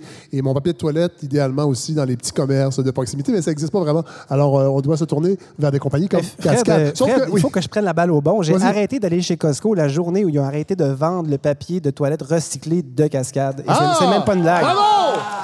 Mais ils en vendent chez Costco du papier cascade. ils en vendent, ils, en ont, ils ont arrêté d'en vendre pendant plusieurs mois et c'est- ils m'ont perdu à ce moment-là. Alors, euh, j'attends votre courriel. Confirmez-moi qu'il y en a au marché central, puis j'y vais. OK. Euh, non, bon. Donc, parlez-nous de vous. Vous êtes chez Cascade, vous êtes responsable. Du développement durable chez Voilà. Cascade. Bon. Je suis là, ça fait 13 ans. Oui. Et quand je suis rentrée, euh, je m'en allais acquérir l'expérience grande entreprise. Je voulais savoir c'était quoi. Puis finalement, ben, je pensais à faire un petit deux ans d'expérience. Puis 13 ans plus tard, je suis encore là. Et parlons de Cascade, qui est un fleuron de la région. On peut dire ça? Oui, Pas tout à fait à côté, là. euh, Ah, oui, à côté, 20 à côté, côté? minutes d'ici. Ah, je pensais que c'était plus euh, quand Le siège on social laisse, est à euh, Kings Phase, qui est à 20 minutes OK, d'ici. oui. Euh, on a des bureaux un petit peu partout en Amérique du Nord, de 90 unités, 11 000 employés dans six pays. Oui. Canada, États-Unis, on en a en Europe aussi. Mais euh, au développement durable, je chapeaute, dans le fond, moi, au développement durable, on est une petite équipe et on chapeaute les activités nord-américaines seulement. On touche pas à l'Europe parce que, euh, en général, à l'Europe, on n'a pas euh, main mise sur les opérations des usines qu'on possède là-bas. C'est surtout des joint ventures qu'on a. Mais je m'occupe de l'Amérique du Nord. Donc, dans le fond, mon rôle au développement durable, c'est de m'assurer que les, entre, les, les- les unités d'affaires sous le grand chapeau cascade sont alignées avec des objectifs de développement durable, que ce soit la réduction de la consommation d'eau, euh, réduction des émissions de gaz à effet de serre, réduction de la consommation d'énergie, euh, réduire euh, les accidents au travail, donc améliorer la santé et sécurité au travail. On a des objectifs comme ça qu'on a mandaté les unités d'atteindre Oui. En vue d'être une entreprise encore meilleure toujours et toujours. Est-ce que c'est difficile? Parce qu'on a l'impression que ça peut être, un- là, rapidement, sans connaître les dossiers, mais de, de l'extérieur, on a l'impression que ça peut être un peu incompatible parce qu'on a l'impression que d'être une, en- une- une- une entreprise responsable sur le plan environnemental, c'est nécessairement. Ça va nuire à la profitabilité ou à la, producti- à la productivité d'une entreprise. Est-ce que c'est difficile pour une entreprise d'embarquer dans le développement durable et dans d'avoir une conscience environnementale? Peut-être pour certaines. Pour nous, c'est facile de convaincre parce que ça fait partie de l'ADN de l'entreprise. L'entreprise, elle a été bâtie parce que euh, les frères Lemaire se sont rendus compte qu'il y avait des vieux papiers qui finissaient à ce moment-là dans le dépotoir. Oui, j'ai lu, décidé- j'ai lu, en fait qu'à l'origine, à la fin des années 50, euh, M. le maire et son fils ramassaient des, des- des- des trucs recyclables dans la région de Drummondville, puis ils allaient vendre ça Oui. en dessous du pont Jean-Cartier à Montréal. Est-ce Oui. que j'ai bien lu? Ils ont commencé comme ça, ils ont commencé à ramasser des matières dans les dépotoirs, ils ont vu où est-ce qu'il y avait de la valeur encore à certaines matières, puis ils ont dit, ben s'il y a encore une valeur, selon nous, ben il y en a sûrement pour quelqu'un d'autre. Ils ont commencé à vendre des matières recyclées comme ça. Et puis, euh, les vieux papiers sont arrivés naturellement. Il y avait déjà euh, du papier qui existait, puis il n'y avait pas de fin de vie à ce papier-là utile, donc ça en allait vraiment à l'enfouissement. Et l'entreprise a commencé comme ça, en ramassant les vieux papiers. Euh, ils, ont, ils ont parti un sideline, finalement. Ils ont ramassé les vieux papiers. Et il y a des usines qui sont reparties. Donc, la première usine, c'était à Kings Phase, donc à 20 minutes d'ici. Et puis, depuis ce temps-là, ben, il y a eu des acquisitions, il y a eu des constructions d'usines. On est parti d'un moulin en 1964 pour avoir 90 usines à l'heure actuelle, approximativement. Là. On a 96 actuelles. Une notion importante, à mon avis, euh, ben, en fait, pas dans mon avis, c'est une intuition, et en fait, c'est pas une intuition du tout, vous me l'avez glissé au téléphone cette semaine, c'est l'économie circulaire. qui est quand même. Explique-nous un peu le concept de l'économie circulaire. Ben, on est encore au Québec et dans le monde dans une logique d'économie linéaire, c'est-à-dire qu'on consomme un bien, ben, il y a un bien qui, qui- il y a des matières qui sont extraites, euh, il y a quelqu'un qui fabrique un bien, En il y a Chine. des consommateurs qui l'utilisent ce bien-là, puis après ça, ce bien-là termine bien souvent euh, à- à l'enfouissement aux poubelles. Euh, L'objectif, c'est d'un peu défaire ce modèle-là et de tourner vers une, une économie circulaire, c'est-à-dire que tu vas avoir une autre fin de vie à ta matière. Au lieu qu'elle finisse à l'enfouissement, il y a quelqu'un d'autre qui va lui donner une deuxième vie. Et puis, fait qu'on parle vraiment d'extrants, d'intrants. Donc, les, les, les extrants des uns deviennent les intrants des autres. Puis c'est un peu ça que Cascade fait, dans le fond, parce que on prend les vieux papiers, les vieux cartons de tout le monde, euh, on les reprocesse, on fait des nouveaux produits avec ça, puis il y a une autre fin de vie. Pas pour les produits hygiéniques, Non, non. on En s'entend. même temps, ne pas. Mais sinon, les autres produits euh, qu'on fabrique vont avoir une deuxième vie. Les emballages qu'on fait euh, reviennent dans la loupe. Donc, l'économie circulaire, c'est c'est le c'est le mindset que les entreprises devraient avoir de manière générale. C'est-à-dire qu'on fabrique quelque chose qui doit être à la base utile, on s'entend. Puis après ça, ben, au moins, si notre produit est capable d'obtenir une deuxième vie, soit chez nous euh, ou soit chez quelqu'un d'autre, ça serait la logique à viser en tout temps dans tout produit fabriqué. Bon, tantôt, on en a parlé un peu avec M. Bellavance au début. On disait que Victoriaville était la capitale du recyclage. Et, bon, Luc Ferrandez, entre autres, ancien maire du plateau Mont-Royal, qui est devenu chroniqueur au 98.5, euh, suite au reportage du Journal de Montréal, il est allé d'une envolée. Où, et, et ça vous a interpellé? euh, Ah, je me suis fâchée. oui. Ouais. Expliquez-nous pourquoi. Ben, il a, il a jeté À un part que c'est l'ancien maire du plateau, là. Ben, je reste pas à Montréal, je connais pas Mais la clique tout le monde et tout ça, mais tout le sur monde le en plateau parle. au Québec, ouais. Euh, non, mais j'ai trouvé que ben, j'ai trouvé ça dommage, premièrement, pour notre industrie, parce que bon, euh, on est 11 000 chez nous. Il n'y a pas juste chez nous qu'on vit à partir du recyclage, de la Ouais. récupération. Il y a plein d'emplois qui sont créés par rapport à ça. À Victo, c'en est un exemple. Euh, on a jeté comme un cynisme incroyable sur un marché puis sur une industrie. Mais, mais en même temps, qui il fallait en parler. Mais il fallait en parler oui, parce que. c'est correct qu'il en Oui. ait parlé, je suis d'accord. Non, mais même que- le, le Journal de Montréal qui envoie en fait un journaliste qui s'est fait embaucher dans une entreprise. Sauf que là, sur les médias sociaux, on disait que l'entreprise qu'il a choisie est peut-être une des moins modernisées, puis que ça faisait un meilleur papier. Bon, euh, on, peut, on, peut en, on peut en discuter. Mais c'est vrai que moi, en ouvrant le dossier, j'ai fait Ah, bon, là, les gens vont arrêter de recycler. Mais en même temps, faut être au courant de ça. Faut être au courant de ça parce que c'est vrai qu'on a fermé les yeux pendant plusieurs années. On envoyait des matières en Chine.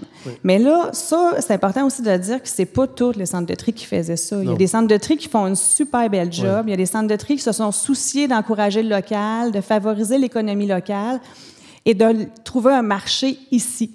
Il y a des centres de tri qui, malheureusement, ceux dont on fait, on fait état tout le temps, on parle toujours du- des mêmes centres de tri Ouais. pas bons. Ouais. Il y en a des pas bons, mais euh, ces centres de tri-là, c'est plate. On ne devrait pas mettre de lumière sur eux autres. Vous ne faites pas bien votre job, ben, vous ne devriez pas exister. Mais à quelque part, ces centres de tri-là, ils, ont supposé- ils sont supposés avoir une gouvernance en eux deux autres. C'est la gouvernance aussi qu'il faut, qu'il faut, faut- faut pointer du doigt. Fait que je veux pas qu'on, je veux, je veux juste pas qu'on on mette tout le temps la lumière sur les pas bons. Il y en a qui font des super belles jobs. Il y a des matières qui sont problématiques. Il y a des matières pour lesquelles on n'a pas, on s'est pas attardé non plus. Euh, et pourtant, Par exemple? euh, le plastique, Oui. le verre. Mais ça, c'est un problème, vraiment. Puis là, je pense qu'on commence à s'en rendre compte, le, le plastique à usage unique. Je pense qu'en fait, il y a une réflexion qui est entamée, mais elle ne va pas très loin. Moi, je me promène chez moi à Rosemont, je regarde le jour du recyclage, le nombre de cartons de bouteilles, de petites bouteilles d'eau qui s'est envoyé au recyclage. Il y a encore beaucoup de travail à faire. Mais là, il y a une discussion qui n'avait pas lieu, qui n'était pas là depuis si longtemps. C'est ce qui est le fun, c'est que le débat a été emmené, bien, il était emmené déjà depuis longtemps, depuis que la Chine a fermé ses frontières, qui est une très bonne chose, soit dit en passant, parce que ça nous a fait prendre conscience qu'on a des matières on, c'était pas correct. on a envoyé notre, nos déchets. On, a envoyé nos déchets à l'export. Euh, fait que c'est correct qu'on se soit, que ce soit ça a été mis sur la place publique. Là où est-ce que euh, je, ce que je déplore, c'est que oui, il y a, des, il y a des, des, centres qui fonctionnent moins bien, mais on n'était pas en mode solution du tout. On était juste en train de crier haut et fort le problème. Ça ne fonctionne pas, ouais, c'est ça, Mais on peut être en mode solution puis dire aux gens d'arrêter de mettre des matières dans le bac de récupération, ce n'est pas une solution. Euh, la solution, c'est de trouver des alternatives aux matières. Oui, mais, mais, mais, mais est-ce qu'on ne devrait pas. Là, je sais que Cascade achète la proportion de, de, de, de matière recyclée au Québec qui est achetée, est-ce qu'elle est combien à peu près de tout ce que vous, vous achetez de matière recyclable? En papier, carton, on achète vraiment un très fort volume. Chez Cascade, ils rentrent bon an, mal an 3,2 millions de tonnes de fibres recyclées. C'est énorme. Donc là, juste pour vous faire une image, là, c'est remplissé 165 000 remorques 53 pieds pleines de papier. C'est ça qui rentre dans nos usines annuellement. Mais sauf que sur la, proportion qui est produite au Québec, est-ce qu'en fait, est-ce que vous avez un souci d'acheter le plus possible oui. au ah, Québec, ben justement, oui. pour On a des contrats avec tous les, centres de tri qui fonctionnent bien puis qui se sont dotés de bons mécanismes pour faire des produits et de la matière de qualité, pour nous envoyer des ballots de qualité. On est à contrat avec tous ces centres de tri-là. Il y a plein de centres de tri. Gaudreau à Victoriaville, c'en est un. La matière qui sort de chez Gaudreau, le papier carton, il s'en vient chez Cascade, ça n'en va pas ailleurs. Euh, donc, oui, la matière, elle arrive. On, achète tout ce qui est possible d'acheter au Québec, on l'achète. Évidemment, il n'y a pas 3,2 millions de, tonnes ben disponibles sur le marché. Nous, on a des centres de tri chez Cascade à la grandeur du Canada. On en a aux États-Unis aussi. Fait que notre matière première, elle vient beaucoup, beaucoup. Euh, quand on parle d'achat local, on essaie le plus possible, évidemment, de faire un lien entre le centre de tri et nos usines à proximité. Mais ça arrive qu'on a le volume est trop élevé. Fait qu'il faut qu'on arrive, euh, le papier arrive de plus loin.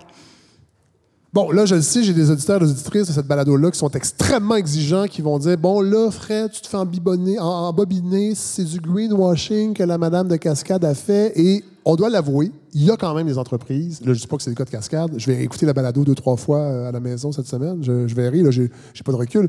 Mais il y a des entreprises qui tentent de noyer. Il y a des entreprises qui tentent de se servir d'un paravent environnemental à des fins marketing, ce qu'on appelle le greenwashing. Ça existe. Oui, oui, ça existe. Oui, oui. Euh, c'est là que j'invite les consommateurs à être à l'affût puis à se questionner sur ce qu'on achète. C'est important de savoir ce qu'on achète, qu'est-ce qui rentre chez nous. Puis très peu de consommateurs. Vous, vous, vous croyez à ça, acheter, c'est voter? Ah oui. oui. Vraiment. Non, non, je ne dis pas que c'est ridicule. Euh, ah oui, on a un super pouvoir. Ben, ce qui se passe actuellement, c'est ça aussi. Si les gens sortent dans la rue, c'est parce qu'il y a un. Puis, on n'arrête pas de dire que les... consommer comme il faut, là, puis à un moment donné, les cochonneries qu'on nous met en marché, il n'y en aura plus. Euh, ça va finir par arrêter. Mais le système, mais, en même temps, c'est difficile de résister à ça aussi. Je pense que c'est de mettre encore peut-être, au même titre que l'environnement, souvent on met la faute. On dit aux gens arrêtez de prendre des pailles, arrêtez. Chaque petit geste compte.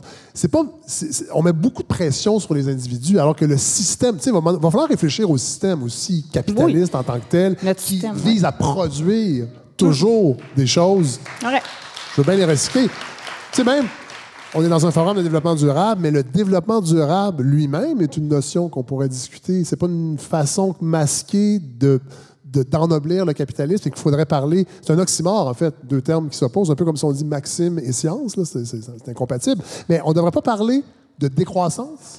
Oui, ah oui, entièrement d'accord. Je suis entièrement d'accord. Répétez-moi ça. Euh, décroissance, euh, j'embarque haut la main dans ce. Oui, oui. Euh, ben, effectivement, pourquoi, euh, tu sais, on, on fait des présentations, je fais des présentations dans les écoles pour parler aux enfants du, du besoin réel, tu sais.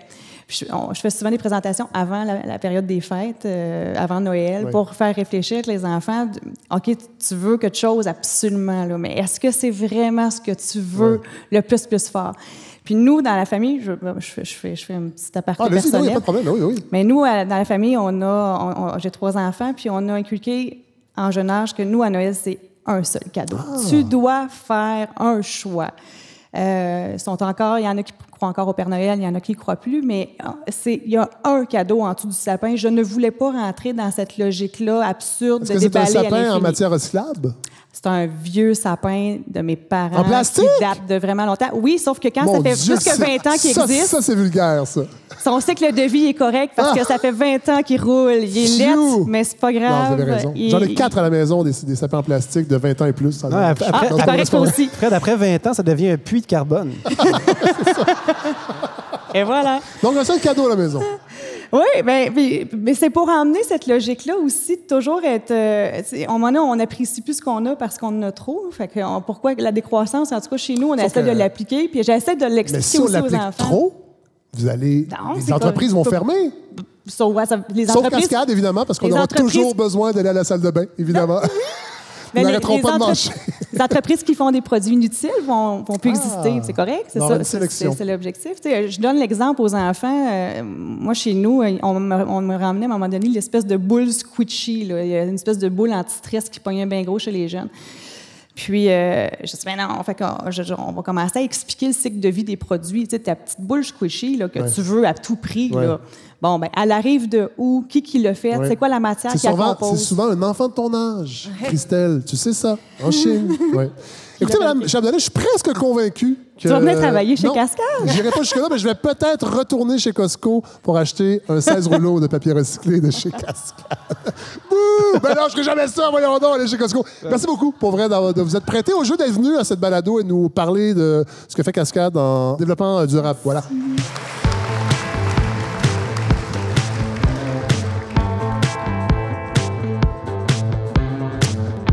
On a Hélène Faradji qui nous parle de culture à la balado de Fred Oui. Savard. Et là, on avait un beau défi pour Oh que oui. marier culture et développement durable. Ben oui, parce que quand on parle de développement durable, en général, la culture, c'est un petit peu le, le parent pauvre. hein. Oui. On ne sait pas très très bien comment concilier tout ça, mais je me suis dit, ben, on commence la saison, on est frais, on est dispo, c'est Oui. le temps de se poser les grandes questions auxquelles on ne on, on trouvera pas de réponse. Donc, est-ce que culture et développement durable sont des mots qui vont très bien ensemble? Est-ce qu'on peut concilier préoccupation culturelle, préoccupation écologiste? Intéressant. a priori, pas tant. Euh, Je suis désolée. C'est quand même rare que nos objets culturels prennent pour enjeu des questions d'environnement. Ça existe, évidemment. Wally est un excellent exemple à montrer à tout le monde, à tous les enfants, c'est vrai. Mais c'est rare. Et euh, quand on pense à associer ces deux préoccupations-là, ben, on a surtout souvent l'impression qu'on nous prend un peu pour des truffes. Ah. Est-ce que vous avez entendu parler du Google Camp pour la planète? Non. Ah, j'adore ça. C'était la septième édition euh, en août 2019. Ça se passait en Sicile Oui. et ça réunissait toutes les stars de ce monde qui sont venues dire, ben, avec la main sur le cœur et probablement les pieds dans un bain de caviar, que la planète, ils l'aimaient et qu'ils faisaient tout pour la défendre. Alors j'imagine que c'est ça parce que participer au Google Camp pour la planète, ça voulait dire signer une clause de confidentialité. Donc on ne peut pas savoir exactement ce qui s'est passé. C'est un peu comme les parties de Guy la Liberté. Exactement. Mais la presse, la presse qui fait encore parfois son boulot à chercher, Oh. à chercher pour nous, et on a pu apprendre ce que c'était exactement le programme pour les stars. Donc ils ont eu droit à des ateliers de 9 à 13 heures, des après-midi de détente et des soirées super VIP, un peu comme vos soirées DJ à la taverne. Ben oui, ça, ben oui. Fred, euh, pas si VIP, mais quand même, c'est des soirées. donc, tout ce qu'on a appris, c'est que ça réunissait 250 invités pendant 3 à 5 jours, au modique coût de 20 millions de dollars pour Google, tout pas grand-chose. Et ça a réuni, parce qu'on a quand même trouvé des photos, Leonardo DiCaprio, Bradley Cooper, Harry Styles, Naomi Campbell ou Katy Perry. Donc, on est entre de très bonnes mains. Ben ouais. hein. la planète va être sauvée grâce à nos vedettes. Ce qui est surtout très, très drôle là-dedans, c'est que entre le 26 juillet et le 4 août, Oui. l'aéroport de Palerme, donc là où ça se passait, a révélé que 114 jets privés avaient atterri sur ces pistes, c'est-à-dire 100 000 kilos de CO2. Peu de covoiturage chez nos stars dans leur Exactement. jet. Je suis pas entrepreneur, mais je me suis dit peut-être qu'on devrait commencer à penser à, inventer l'Amigo Express du jet privé Ah ben oui. ou quelque Ah chose oui. comme ça, un Ah oui. petit peu plus de partage. Et je sais pas pour vous, mais moi, cette idée que culture et développement durable, c'est quand même un peu du gros foutage de gueule, ben, ça me chatouille. Ça me Ouais. chatouille beaucoup parce que Mettons, mettons que vous faites partie de ceux qui trouvent que Greta, cette chère Greta qui va défiler demain, ben, elle est au choix manipulée, alarmiste, un feu de paille, trop jeune, cherche la gloire ou cupide. Mettons, vous pourriez peut-être... Vous Si on enlève votre accent et on ferme les yeux, on a l'impression d'entendre Eric Duhem. Pareil. Ouais. Pareil. Pareil, pareil. Peut-être que vous pourriez vous délester d'une toute petite partie de cette belle animosité-là et la rediriger vers ce genre d'arnaque qu'est le Google Camp, parce que lui, c'est, il joue effectivement de nos peurs et de nos préoccupations pour surtout se payer un gros parti où tout le monde se vautre dans ses privilèges. Sauf que ce party-là, ils veulent nous vendre l'idée qu'ils réfléchissent. Non, parce que c'est confidentiel. Fait qu'on n'est pas censé être au courant. Donc c'est 20 millions de dollars Là, nous, on en dépensés. parle quand même. Ben, on en parle parce que la presse a fait son boulot. Ah! c'est ce que je disais. Oui. Et qu'on a révélé surtout que pour y aller, ces gens-là prenaient des jets privés Ah ouais. qui sont quand même extrêmement polluants. Mais bon. Ça règle pas notre question culture et développement durable. Et si on se met à fouiller un peu pour savoir où on en est, pour savoir ce qui se passe, ben, on réalise assez rapidement qu'on est loin d'être sorti du bois. Parce que c'est pas que les idées, les aspirations, les volontés soient pas là, mais le temps que tout ça soit mis en place, ben, notre planète, elle aura eu le temps de ressembler au décor de Blade Runner à peu près 60 fois. Je vais quand même essayer de démêler ce que j'ai pu Oui, trouver. oui. Euh, et comme d'habitude, quand on parle euh, éco-responsabilité et art, ben, il y a trois niveaux à regarder. Il y a le consommateur, nous, Oui. euh, les producteurs, ceux qui créent l'art, et le monde entier, la, la planète elle-même. Alors, d'abord, nous, euh, consommateurs, qu'est-ce qu'on peut faire? Ben, On peut essayer de favoriser des œuvres qui veulent nous sensibiliser aux questions environnementales, même si en général, il faut l'avouer, parce que c'est le grand terrain de jeu de la science-fiction, c'est souvent sur le mode euh, angoissé, on va tous mourir. Oui, c'est ça. Ça peut être lourd à chaque Voilà. fois aller voir des œuvres qui vont nous sensibiliser sur l'environnement. Exactement. Puis, et je dois dire que j'ai cherché un petit peu dans notre culture québécoise qu'on pouvait trouver. Pas grand-chose. Hein. Des œuvres qui parlent d'écologie ou d'environnement, c'est pas tout à fait une préoccupation majeure. J'ai quand même trouvé un truc, le hit de l'été. Euh, coton ouaté de Ah. bleu jeans bleu. Ben, si on veut savoir le temps qu'il fait, euh, la solution de la toune est simple. On demande à son voisin. Ouais. Très peu d'empreinte carbone. Ça, c'est vrai. Voilà. C'est vrai. pourquoi pas. faut juste s'assurer que le coton est bio, par contre. Exactement. Bon, on a aussi la, la solution des festivals, par exemple, qui euh, Oui. certains vont avoir des programmations dédiées à l'environnement. Ça va être le cas du Festival du Nouveau Cinéma à Montréal qui commence le 9 octobre. Ils vont repasser toutes sortes de films qui nous parlent de ces préoccupations-là, comme Soil and Green, Ah, oui, c'est- film de 73 qui, je vous le rappelle, nous annonçait qu'en 2022, la Terre aurait épuisé toutes ses ressources naturelles. Ah ouais, on n'est pas loin. Hein. fou, ben oui. On n'est vraiment Ah pas ouais. loin. On a aussi le festival Oceaga, par exemple, qui a décidé de bannir toutes les bouteilles en plastique. Oui. Mais ça, ça peut paraître du greenwashing de faire ça, mais ça a quand même un impact, un intéressant et on sent qu'il y a une conscientisation parce que la consommation de bouteilles à usage unique dans ces, dans ces grands festivals. Voilà, c'est un problème. énorme, ben c'est oui. énorme. Donc, Oui. on peut décider de favoriser ces endroits-là. Mais euh, le problème, c'est que dans, la- dans ce qu'elle nous donne, la culture, elle peut nous sensibiliser, c'est sûr. Mais j'ai l'impression que ça fait quand même longtemps qu'on devrait être plus que sensibilisé Ouais. et qu'on devrait agir. Et c'est là que ça se complique un petit peu parce qu'on rentre dans le domaine de la production culturelle, donc ceux qui font les œuvres. Je ne sais pas si vous êtes déjà allé sur un plateau de tournage, mais c'est l'enfer.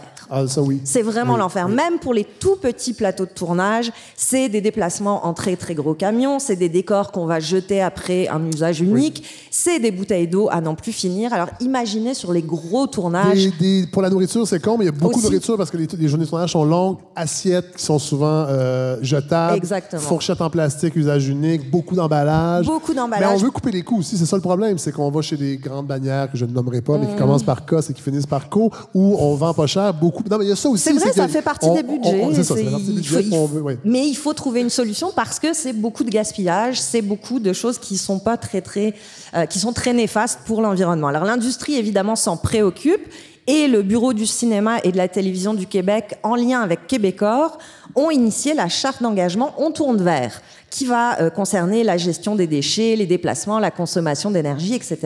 Ça a été signé en novembre 2018. Et l'objectif, c'est que d'ici cinq ans, tous les tournages hollywoodiens qui sont faits au Québec, et il y en a énormément, soient carboneutres. C'est super, mais d'ici cinq ans, on a le temps de tourner à peu près 60 Avengers, et ça, ça va être un gros problème. Si on regarde maintenant au niveau international, euh, c'est-à-dire comment est-ce que mondialement on peut se préoccuper d'avoir une culture qui soit éco-responsable. Bon, C'est pas plus rassurant. Je suis désolée, mais j'ai pas des, des excellentes nouvelles. En 2015, l'UNESCO, pour la première fois, a reconnu que la culture faisait bel et bien partie des 17 objectifs de développement durable qui, vont, qui impliquent les 193 États signataires dans l'atteinte de 169 cibles. Alors, par exemple, la protection de la diversité culturelle ou la préservation du patrimoine architectural. On Ouais. en parlait, c'est des choses qui font partie des réflexions. Sauf que, juste dans son titre, ce programme-là est décourageant, c'est l'agenda 2030. C'est pour 2030, tous ces projets-là. Tout ça sans mentionner le fait que si vous cherchez des renseignements sur les sites web de l'UNESCO ou de tous ces programmes-là, c'est impossible. On se perd dans mille et, un, mille et une sections, sous-sections, avec des titres incroyablement compliqués. Et on se dit que ça devrait être la base pourtant. Le citoyen devrait pouvoir avoir accès à une information claire, Oui. décomplexifiée, ça me semble un minimum. Pourquoi? Parce que ça nous aide à nous sentir concernés, à nous sentir impliqués, et passer des heures sur Google à essayer de démêler tout ça, ben, ça décourage. Ce qui m'amène à vous rendre hommage à vous, Jean de Victo.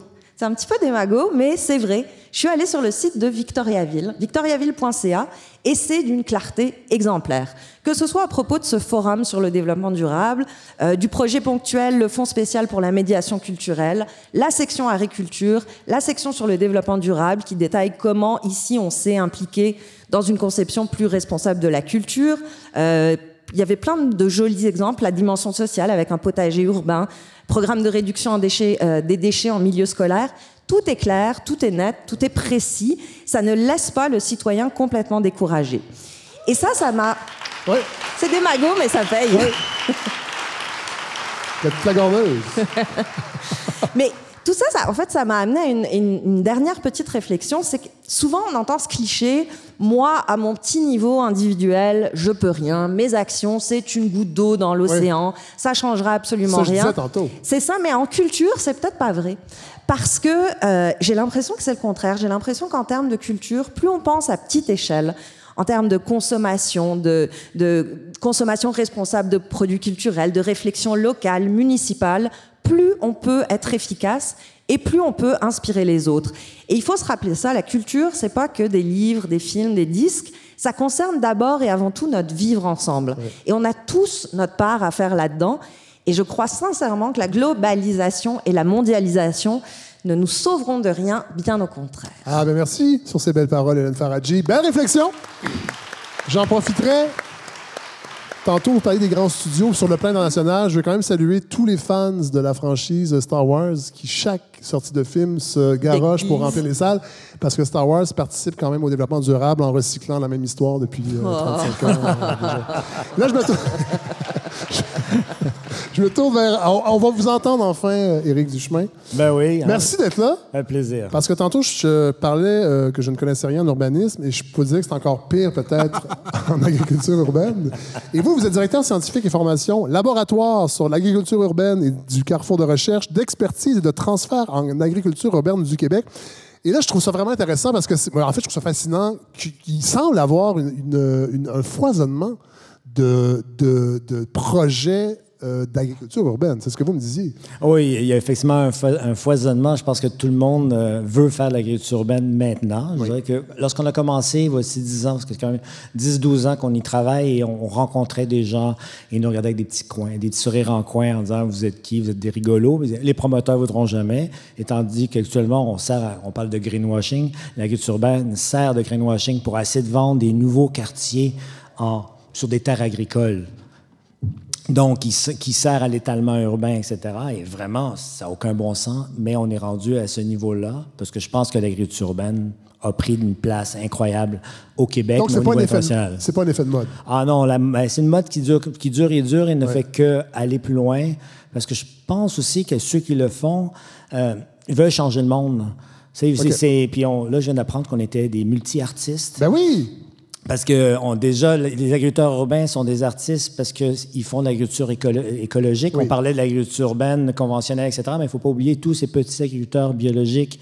Il y a même un institut, euh, un institut national d'agriculture biologique qui est à Victoriaville qui Oui. forme ces futurs agriculteurs-là. Oui. euh, qui, qui sont des artistes, mais en plus, on travaille en urbanisme. Donc, Oui. il y a aussi un art. Ah oui. Alors là, on est il- vraiment des on- artistes on- incroyables. On, couple deux ans. Mais comment ça se manifeste concrètement? Est-ce que c'est des... Bon, on, on pense tout de suite aux fermes Lofa, qui sont un grand succès. Euh, mais j'imagine que c'est... Est-ce que c'est un cas isolé? Co- co- Comme, comme- au Québec, là, l'état des lieux de l'agriculture urbaine. Ouais, je pense qu'il y a déjà toutes les personnes qui ont des potagers chez eux. Là. On, on Ça, on a, on- a échangé. Oui. Quand même plus de 40% qui en ont à travers le Québec. Oui. Euh, Certains arrondissements à Montréal, c'est 19 hectares. Ah oui, quand Donc, même. c'est énorme. Moi, j'ai tenté sept... J'avais deux boîtes à fleurs, euh, dont une de courge. Et il y en a une seule qui a poussé. Ben, Elle était longue d'à peu près 9 cm et très massive. Très tight, comme on dit. Je l'ai mangée quand même, elle était très bonne, mais j'étais supposé avoir une quinzaine de courges. Je, dis, je dis bien, c'est un art. Merci. Ce n'est pas donné à tout le monde.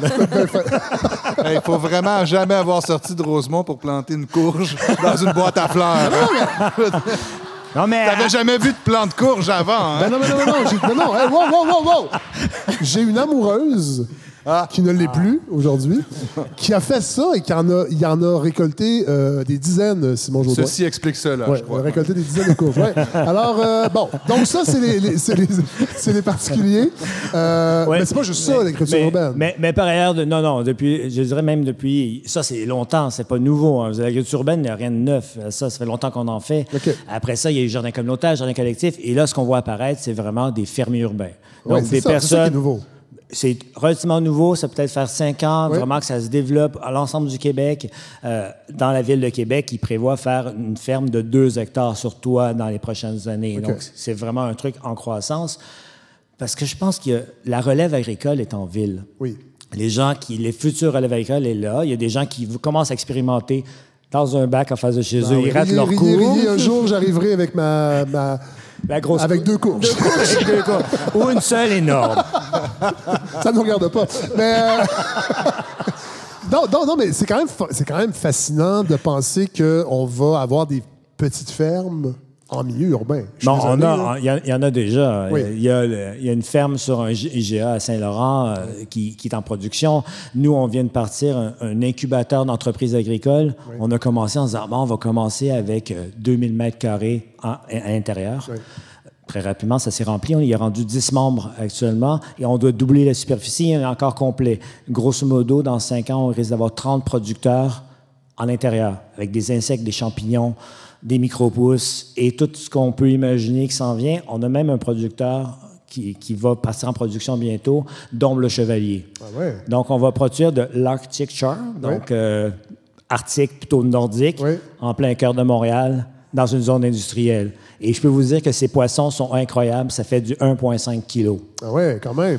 Et, la- et- et- et les avantages euh, sur le plan de développement durable, sur le plan écologique, euh, au-delà de la pratique en milieu urbain, est-ce qu'il y a- des avantages? Est-ce que, ça, a un apport autre que de fournir des, fruits et légumes ou des poissons d'un kilo et demi? Là? Mais pre- premier avantage, c'est que ça change complètement nos milieux de vie. On a réussi à améliorer nos milieux de vie. J'ai une longue discussion avec un ami qui est fermier euh, dans le coin de Valleyfield. Me disait Oui, mais mon paysage, c'est important. Tu comprends que toi, tu me voles mon travail. Je dis Ben Non, je te vole pas ton travail. Je produis pour 10 personnes. Toi, tu en nourris 150. Ah ouais. Soyons euh, réalistes. L'agriculture urbaine ne nourrit- nourrira jamais l'ensemble de la population. Bon, c'est ça qu'il faut dire aussi. Là. On- Mais euh, non, on ça ça, ça reste mineur, mais sauf que l'effet qu'on va avoir sur les îlots de chaleur, sur la biodiversité, en couvrant des toits.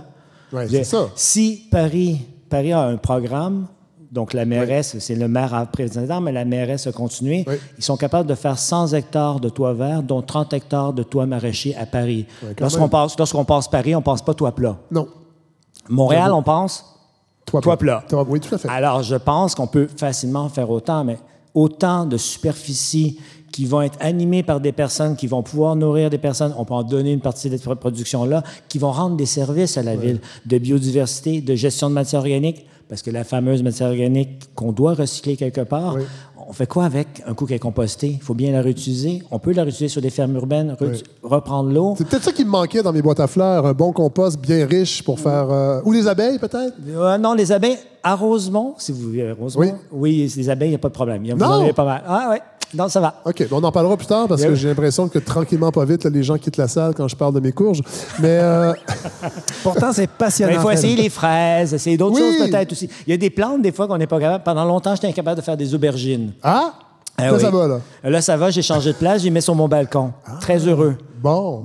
J'en ai encore quelques plants dans mon jardin communautaire. Là, c'est plutôt les marmottes qui sont très heureuses. Bon, j'ai envie de parler de locavorisme, un terme que je ne connaissais pas, mais que je pratiquais d'une certaine façon. En tout cas, j'essaie de le faire, c'est-à-dire se nourrir avec de la nourriture qui provient à moins de 250 km, donc d'être, euh, de, de- de- s'assurer de ce qu'on achète, euh, laisse la, la- la- la- la plus petite trace environnementale. L'agriculture urbaine est, est extraordinaire pour ça. Elle est extraordinaire pour ça, particulièrement pour le maraîchage. Et si on est prêt à changer notre alimentation aussi, si on veut changer nos types de protéines Oui. avec les insectes, Oui. on peut faire des, il y a des fermes d'insectes qui arrivent, des, euh, des- on fait des farines, on fait des biscuits. Ça change notre alimentation. Le grillon, entre autres? Le grillon, le ténébrion euh, et autres. Bien entendu, on va réduire. Après ça, il y a toujours des choses. Si on continue à manger comme on mange, le pain, par exemple. Oui. Hein, ça prend des champs de blé. Oui. Le maïs. Si on veut manger du maïs, on avait une soupe de maïs euh, ce midi. Ben, pour faire cette soupe-là, ça prend des grands champs. Donc ça, en général, c'est plus loin. On, on a une école d'été sur l'agriculture urbaine qu'on donne depuis 11 ans. Et voici deux ans, on s'est dit, tout ce qu'on va servir le midi aux participants va provenir de moins de 100 km de Montréal. Oui. Euh, je peux vous dire que c'est un changement drastique d'alimentation. Oui. Le pain, on l'oublie. Oui. Il y a plein de choses Ouais. qu'il faut oublier, donc il faut trouver d'autres, d'autres recettes d'apprentissage. Et là, peut-être on arrive à la culture de, de se dire, mais il faut changer notre culture alimentaire. Mais Voir bon, oui. sûr, ça en fait partie, culture ouais. qui mangent autrement. Ben donc, mais, mais, le, mais le- le- à moins que je me trompe, là, parce que ben, mais le concept d'agriculture urbaine, c'est aussi de faire en sorte que chaque personne. Parce que j'écoutais récemment un reportage de Jeanne Despins de l'émission L'épicerie qui parlait des, des déserts alimentaires au Québec. Bon, Euh, il y a des régions comme euh, elle donnait l'exemple de Natashquan où c'est extrêmement difficile d'avoir une variété, en fait, d'avoir une qualité nutritionnelle. Euh, et que ça, a- des problèmes de santé publique éventuellement. Est-ce que l'agriculture urbaine pourrait être un- une façon de de- géographiquement, localement, d'être capable d'avoir une variété qui est sinon difficile avec le modèle actuel où on fait venir par camion des produits qui ont poussé loin? Donc, on paye une surcharge en transport et ça fait que les prix sont extrêmement élevés. Est-ce que l'agriculture urbaine, il y a un volet qui, qui pourrait servir à, à contrer le- le- les déserts alimentaires au Québec? Oui, c'est pour contrer des alimentaires vu dans une, dans une solution d'insécurité alimentaire, donc les personnes qui ne réussissent pas à manger Oui. adéquatement, Oui. parce que là, c'est une partie de la population, c'est pas toute la population. Oui. C'est déjà utilisé. C'est utilisé depuis plus de dix ans. Ce qu'on appelle les jardins collectifs, les jardins communautaires permettent aux gens de produire leur alimentation et de se nourrir. Les personnes euh, immigrantes qui viennent d'arriver, qui en général ont des compétences incroyables à ce niveau-là, oui. Réussissent, réussissent à se nourrir comme ça. Ça ne doit pas être la seule solution parce qu'on a d'autres besoins dans la vie que de s'alimenter. Euh, Il y a un chercheur américain qui disait oui, mais ça va être un, un, un- un dead end, ça va être une fin de vie quelque part parce que tu- la seule chose que tu fais, c'est de planter des légumes pour réussir à te nourrir, toi et ta famille. Bon, l'école, l'alimentation, la- l'hébergement, etc. Et C'est aussi d'autres questions que, la- que le jardin collectif ne va pas fournir, mais c'est des solutions qui sont déjà en place, que les villes mettent en place actuellement, promuent beaucoup. Victoriaville le fait. Oui. Mais est-ce que, est-ce que c'est- le fait. Oui, oui, mais parce que Projet Hein? Montréal, Projet Montréal a cette, je crois, cette vision-là. Euh, sans faire de partisanerie, mais on, on sent quand même que avec M. Coder, on était peut-être moins là-dedans, l'agriculture urbaine. On était dans attirer des gros événements bling-bling, bon, pour faire des tapis rouges.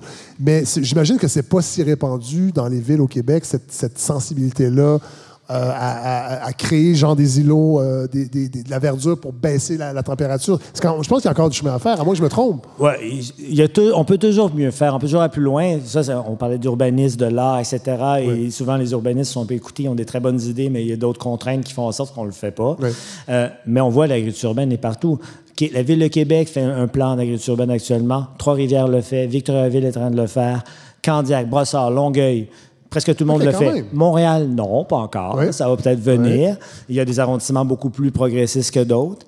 Euh, et on, mais on voit apparaître ces plans-là parce que on se rend compte, mais l'agriculture, c'est c'est aliment- l'alimentation, c'est essentiel. L'agriculture urbaine est de plus en plus vir- virtueuse. Oui. Elle est reprise pour du Greenwashing. greenwashing, Oui. malheureusement. Mais là, il faut maintenant, se- on est faut bien se- armé, là, on le sait, là. Puis on est capable de combattre, je pense. Puis On est très nous- futé maintenant, là. On le sait, nous. Ouais, et nous on dit, mais nous on dit toujours aussi que l'agriculture urbaine n'a pas comme vocation de remplacer l'agriculture. Donc il faut conserver ces terres agricoles-là qui sont une richesse. Elles sont protégées, pas pour rien. L'agriculture urbaine apporte un plus.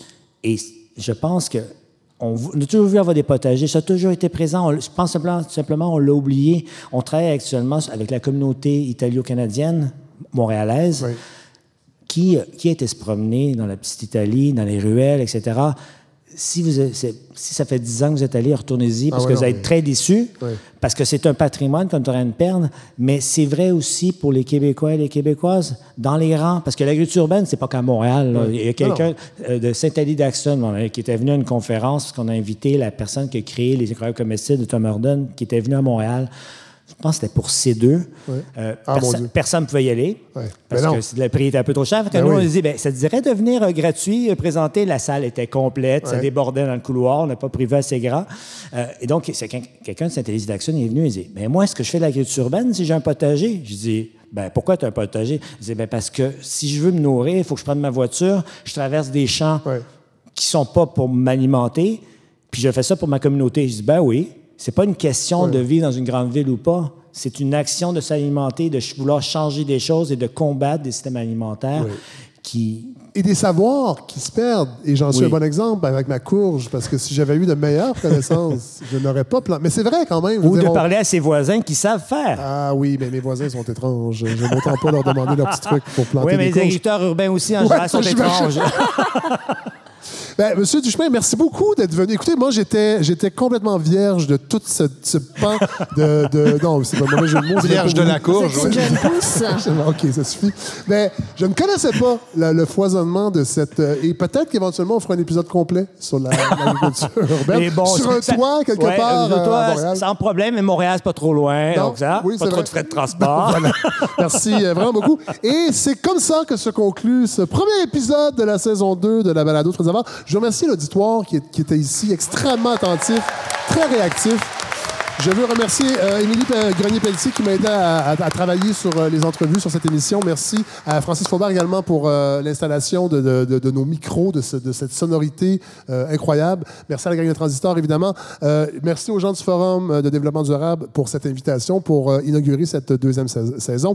La campagne de financement, on va vous gosser avec ça, les gens à la maison, les auditeurs, auditrices, on va vous gosser avec ça. 60 jours, ça vient de commencer. 50 000 pour pour faire que tout ce beau monde soit rémunéré et qu'on puisse vous offrir euh, ces épisodes, cette, euh, cette deuxième saison. Donc, c'est sur le site de La Ruche, sur la page Facebook de La Balado, vous allez avoir tous les détails, évidemment. On doit atteindre absolument l'objectif, sinon on n'a pas une maudite scène. C'est ça, le financement participatif, mais je sais qu'on va réussir. Et là, avant d'aller euh, plus loin, avant de se quitter vraiment, on va retourner, nous, à Montréal, tranquillement, pas vite. On va prendre, Simon, la 112 en partie? Ouais, la Le terrain. 116, Ouais. ouais, ou la 112, ouais. Hier, on a parlé à Paul Journet qui va analyser la campagne électorale toutes les semaines et on va euh, vous présenter euh, un, un- résumé des trois premières semaines parce que Paul sera avec nous tout au long de la campagne. Alors euh, voilà, merci beaucoup. On se retrouve la semaine prochaine pour les auditeurs et auditrices de la balado, le Fred Savard!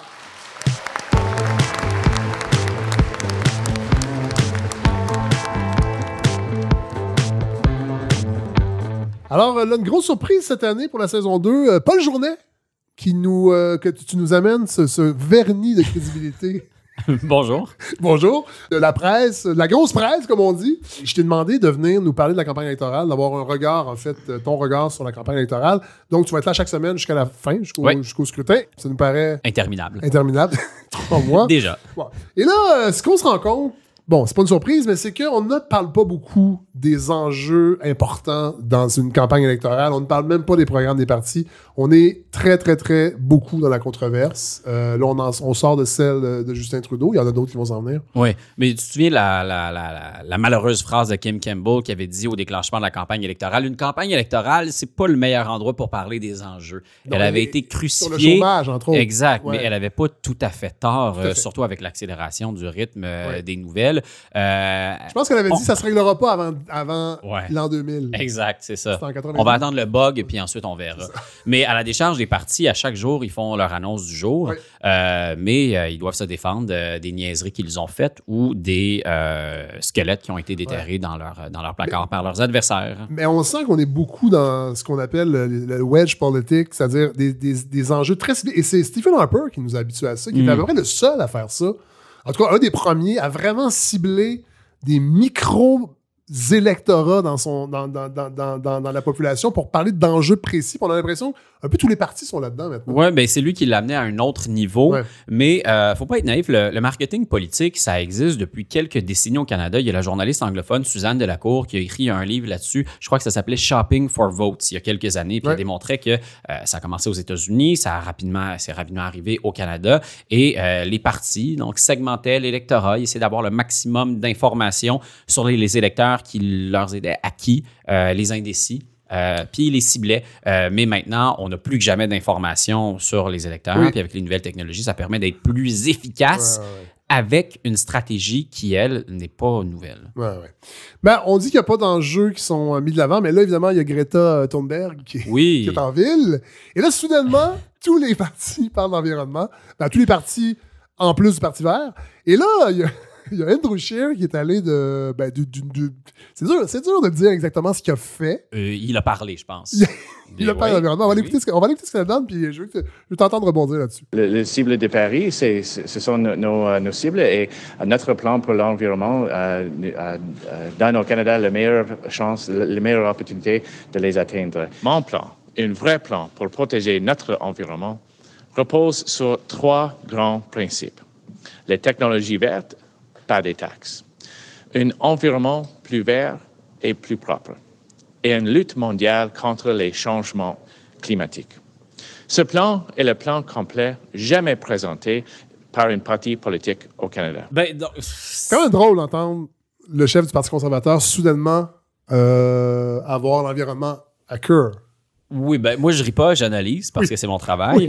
Euh, je note. euh, premièrement, il dit qu'il veut pas faire de taxes. Euh, c'est vrai que les économistes de gauche et de droite sont unanimement d'accord pour dire que c'est la meilleure façon de s'attaquer à la tarification du carbone, Oui. mais lui, il dit non. Bon, il veut s'en remettre aux technologies. Ce que ça veut dire, c'est espérer que le privé fasse le travail. C'est le point 1 visible. du plan. La main visible du marché va s'en occuper. C'est ça, on va la guider légèrement avec des crédits d'impôt, mais espérons que le privé fasse le travail à notre place. Ce sera, le majeur invisible c'est ça. euh, oh, aux contribuables. je vous laisse avec vos Oui, propos. oui. Euh, ouais. entreprises qui avouent Oui. que c'est efficace. Il y a une déclaration publiée dans le Wall Street Journal où on disait que c'était probablement la mesure qui a réussi à rallier Ouais. les économistes aux tendances idéologiques les plus opposées. Et j'entendais même des économistes qui proposaient, si vous trouvez que certains pays, la taxe carbone est trop basse, vous pouvez même vous-même imposer une surtaxe pour forcer ces pays-là à augmenter leur propre taxe, Hmm. si jamais. Fait, y a- a- a- comme on le dit en chinois, il y a du leverage. là. Un environnement plus vert et plus propre. Deuxièmement, si j'ai pas trop compris le, ben, le deuxième aspect, ça semble être que pour l'environnement, il va falloir travailler sur l'environnement. Oui. Euh, une euh, tautologie véridique. Et pour le troisième volet, il propose de euh, miser sur les autres pays. Oui. Mais c'est la raison pour laquelle euh, autant les changements climatiques que la lutte à l'évasion fiscale, ça fonctionne pas. Ouais. C'est que tout le monde dit je vais laisser les autres faire l'effort C'est en trop premier. complexe si je le fais moi-même. C'est ça. Puis Ouais. si je le fais moi-même, ça sert à rien Ouais. parce que les autres feront rien puis ça va annuler mes efforts. Donc, tout le monde se regarde, attend de voir qui va faire le premier geste parce que personne ne veut être le dindon de la farce, mais ça fait juste perpétuer l'immobilisme, la fuite en Tout avant. Les gens euh, qui ont été à l'école appellent ça un problème d'action collective. Ah! Ça, ça va être viral. Mon plan, un vrai plan Mais, mais, mais dans le fond, cette, bon, cette, cette attitude-là d'Andrew Scheer n'est pas. il- parce qu'il il est poignant. En fait, Puis là, on le sait, le Québec est un enjeu extrêmement important pour tous les partis pour Ouais. euh, avoir un gouvernement majoritaire. Et ce que sont. Là, c'est pas une nouvelle constatation, mais je pense qu'elle est plus présente que jamais dans cette campagne-là. C'est comment le Canada est de plus que jamais un très grand pays avec des réalités extrêmement disparates, puis que c'est difficile Hmm. de faire une campagne électorale où on va parler à tout le monde et qu'on va être capable de convaincre tout le monde. C'est vraiment, dans le fond, il faut mettre de l'avant des objectifs complètement opposés. C'est qu'on réalise que euh, c'est pas euh, le Québec et le reste du Canada. Il y a plusieurs Ouais. restes du Canada. Et euh, grâce à ce qu'on appelle Internet, Oui. quand vous dites quelque chose à Regina, ça se rend à Saint John, Ouais, puis ça ouais. peut même transiter par Oshawa. Donc tout le monde le sait rapidement. Si vous avez un double discours, ça va vous péter en pleine face.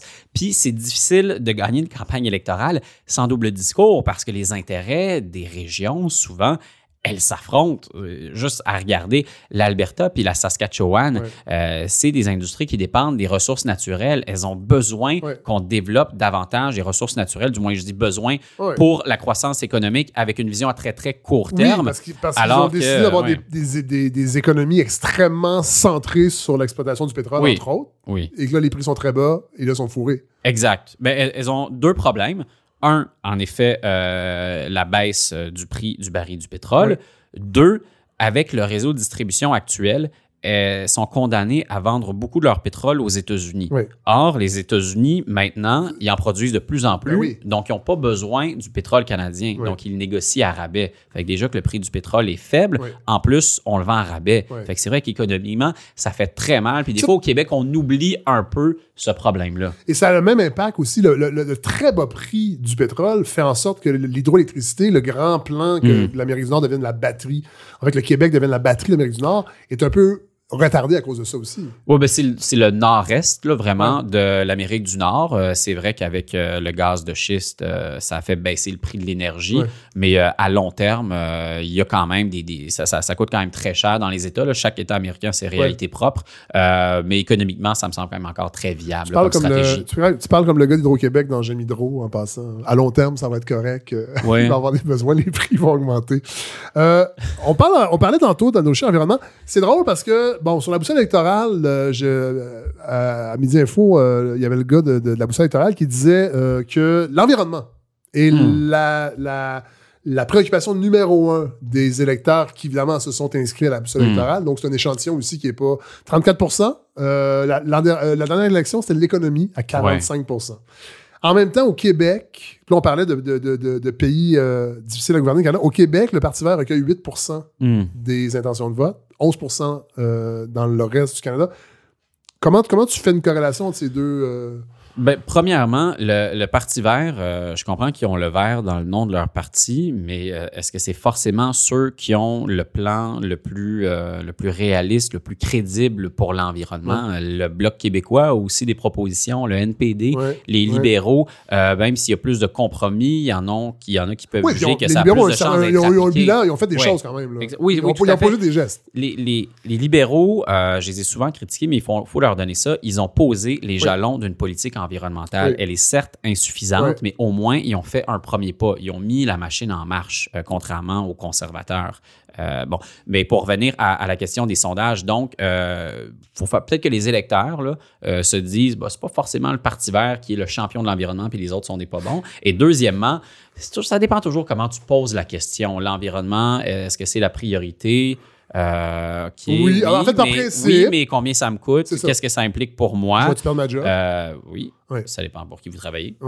Et là, on parle des sondages par rapport. euh, bon, là, on l'a- vu ce matin, les, le, le blackface ne semble pas nuire Mm. à Justin Trudeau au Parti libéral. Euh, le bloc fait une, une- ben, une remontée. Oui, on peut Un dire retour, ça. Un oui. retour, oui. À Oui, c'est ça. 23 à peu près. Le, le bloc est sorti du cimetière, puis Ouais. euh, il s'est trouvé un habit neuf. Qu'est-ce que tu penses de euh, ça, toi, en fait, le- le- la performance de Guy François Blanchet? Il est bon. Oui. Il est bon. Euh, C'est quand sûr que- quelqu'un qui, qui était.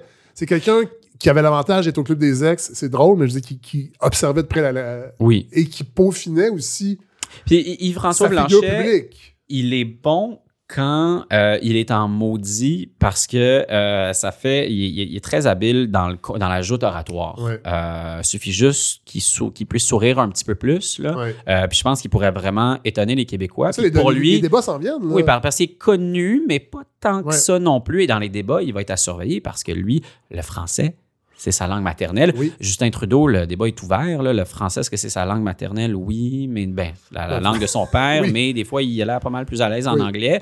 Euh, Maxime Bernier, je le mets en parenthèse, je vais le laisser là, mais les autres chefs, c'est les anglophones. Donc, euh, il, pourrait, il pourrait étonner, puis d'autant plus qu'il n'y a pas de bilan à défendre. Fait que le bloc est toujours, par nature, même En sur fait, son, son seul là, bilan, c'est la carrière d'Éric Lapointe. C'est quand même un bon bilan. Moi, j'ai une belle anecdote dans le temps des apartistes. Il voulait devenir notre gérant, euh, Yves-François Blanchet, et euh, on avait refusé. Euh, on, a- on avait pris un verre avec lui au Lion d'Or. Puis est-ce que ça s'est bien pas. fini, les apartistes, finalement? Non, c'est... Euh, je sais pas. Euh, Ah. Si vous savez où sont les apartistes, appelez-nous. non, mais il en revenait pas. Il était comme... C'était super cool là, comme discussion, mais il était comme, mais voyons non, les gars, je vous offre de vous amener ailleurs. Non, on, avait- on était des, des pseudo-anarchistes. On voulait Ça pas ressemble à un scénario film américain, en fait. Exactement. Je pense que ça serait intéressant, Paul, après cette anecdote savoureuse d'Yves-François Blanchette, d'y aller peut-être terminer avec la chanson du bloc. Euh, pour les gens à la maison et moi-même, je pensais que c'était Eric Lapointe. Mais non. En fait, Eric Lapointe a composé, mais c'est pas lui qui chante. Non, il s'est cloné. il s'est cloné un certain Claude Pinault, mais c'est quand même Stéphane Dufour, son chevelu réalisateur, qui est à la réalisation et à la guitare et à la composition. Alors, on va se laisser avec cette magnifique chanson euh, du Bloc québécois. Euh, et on a envie de se faire pousser euh, une coupe longueuil et de se boire une bonne Molson X entre les deux jambes dans une Camaro euh, 1978. Bloc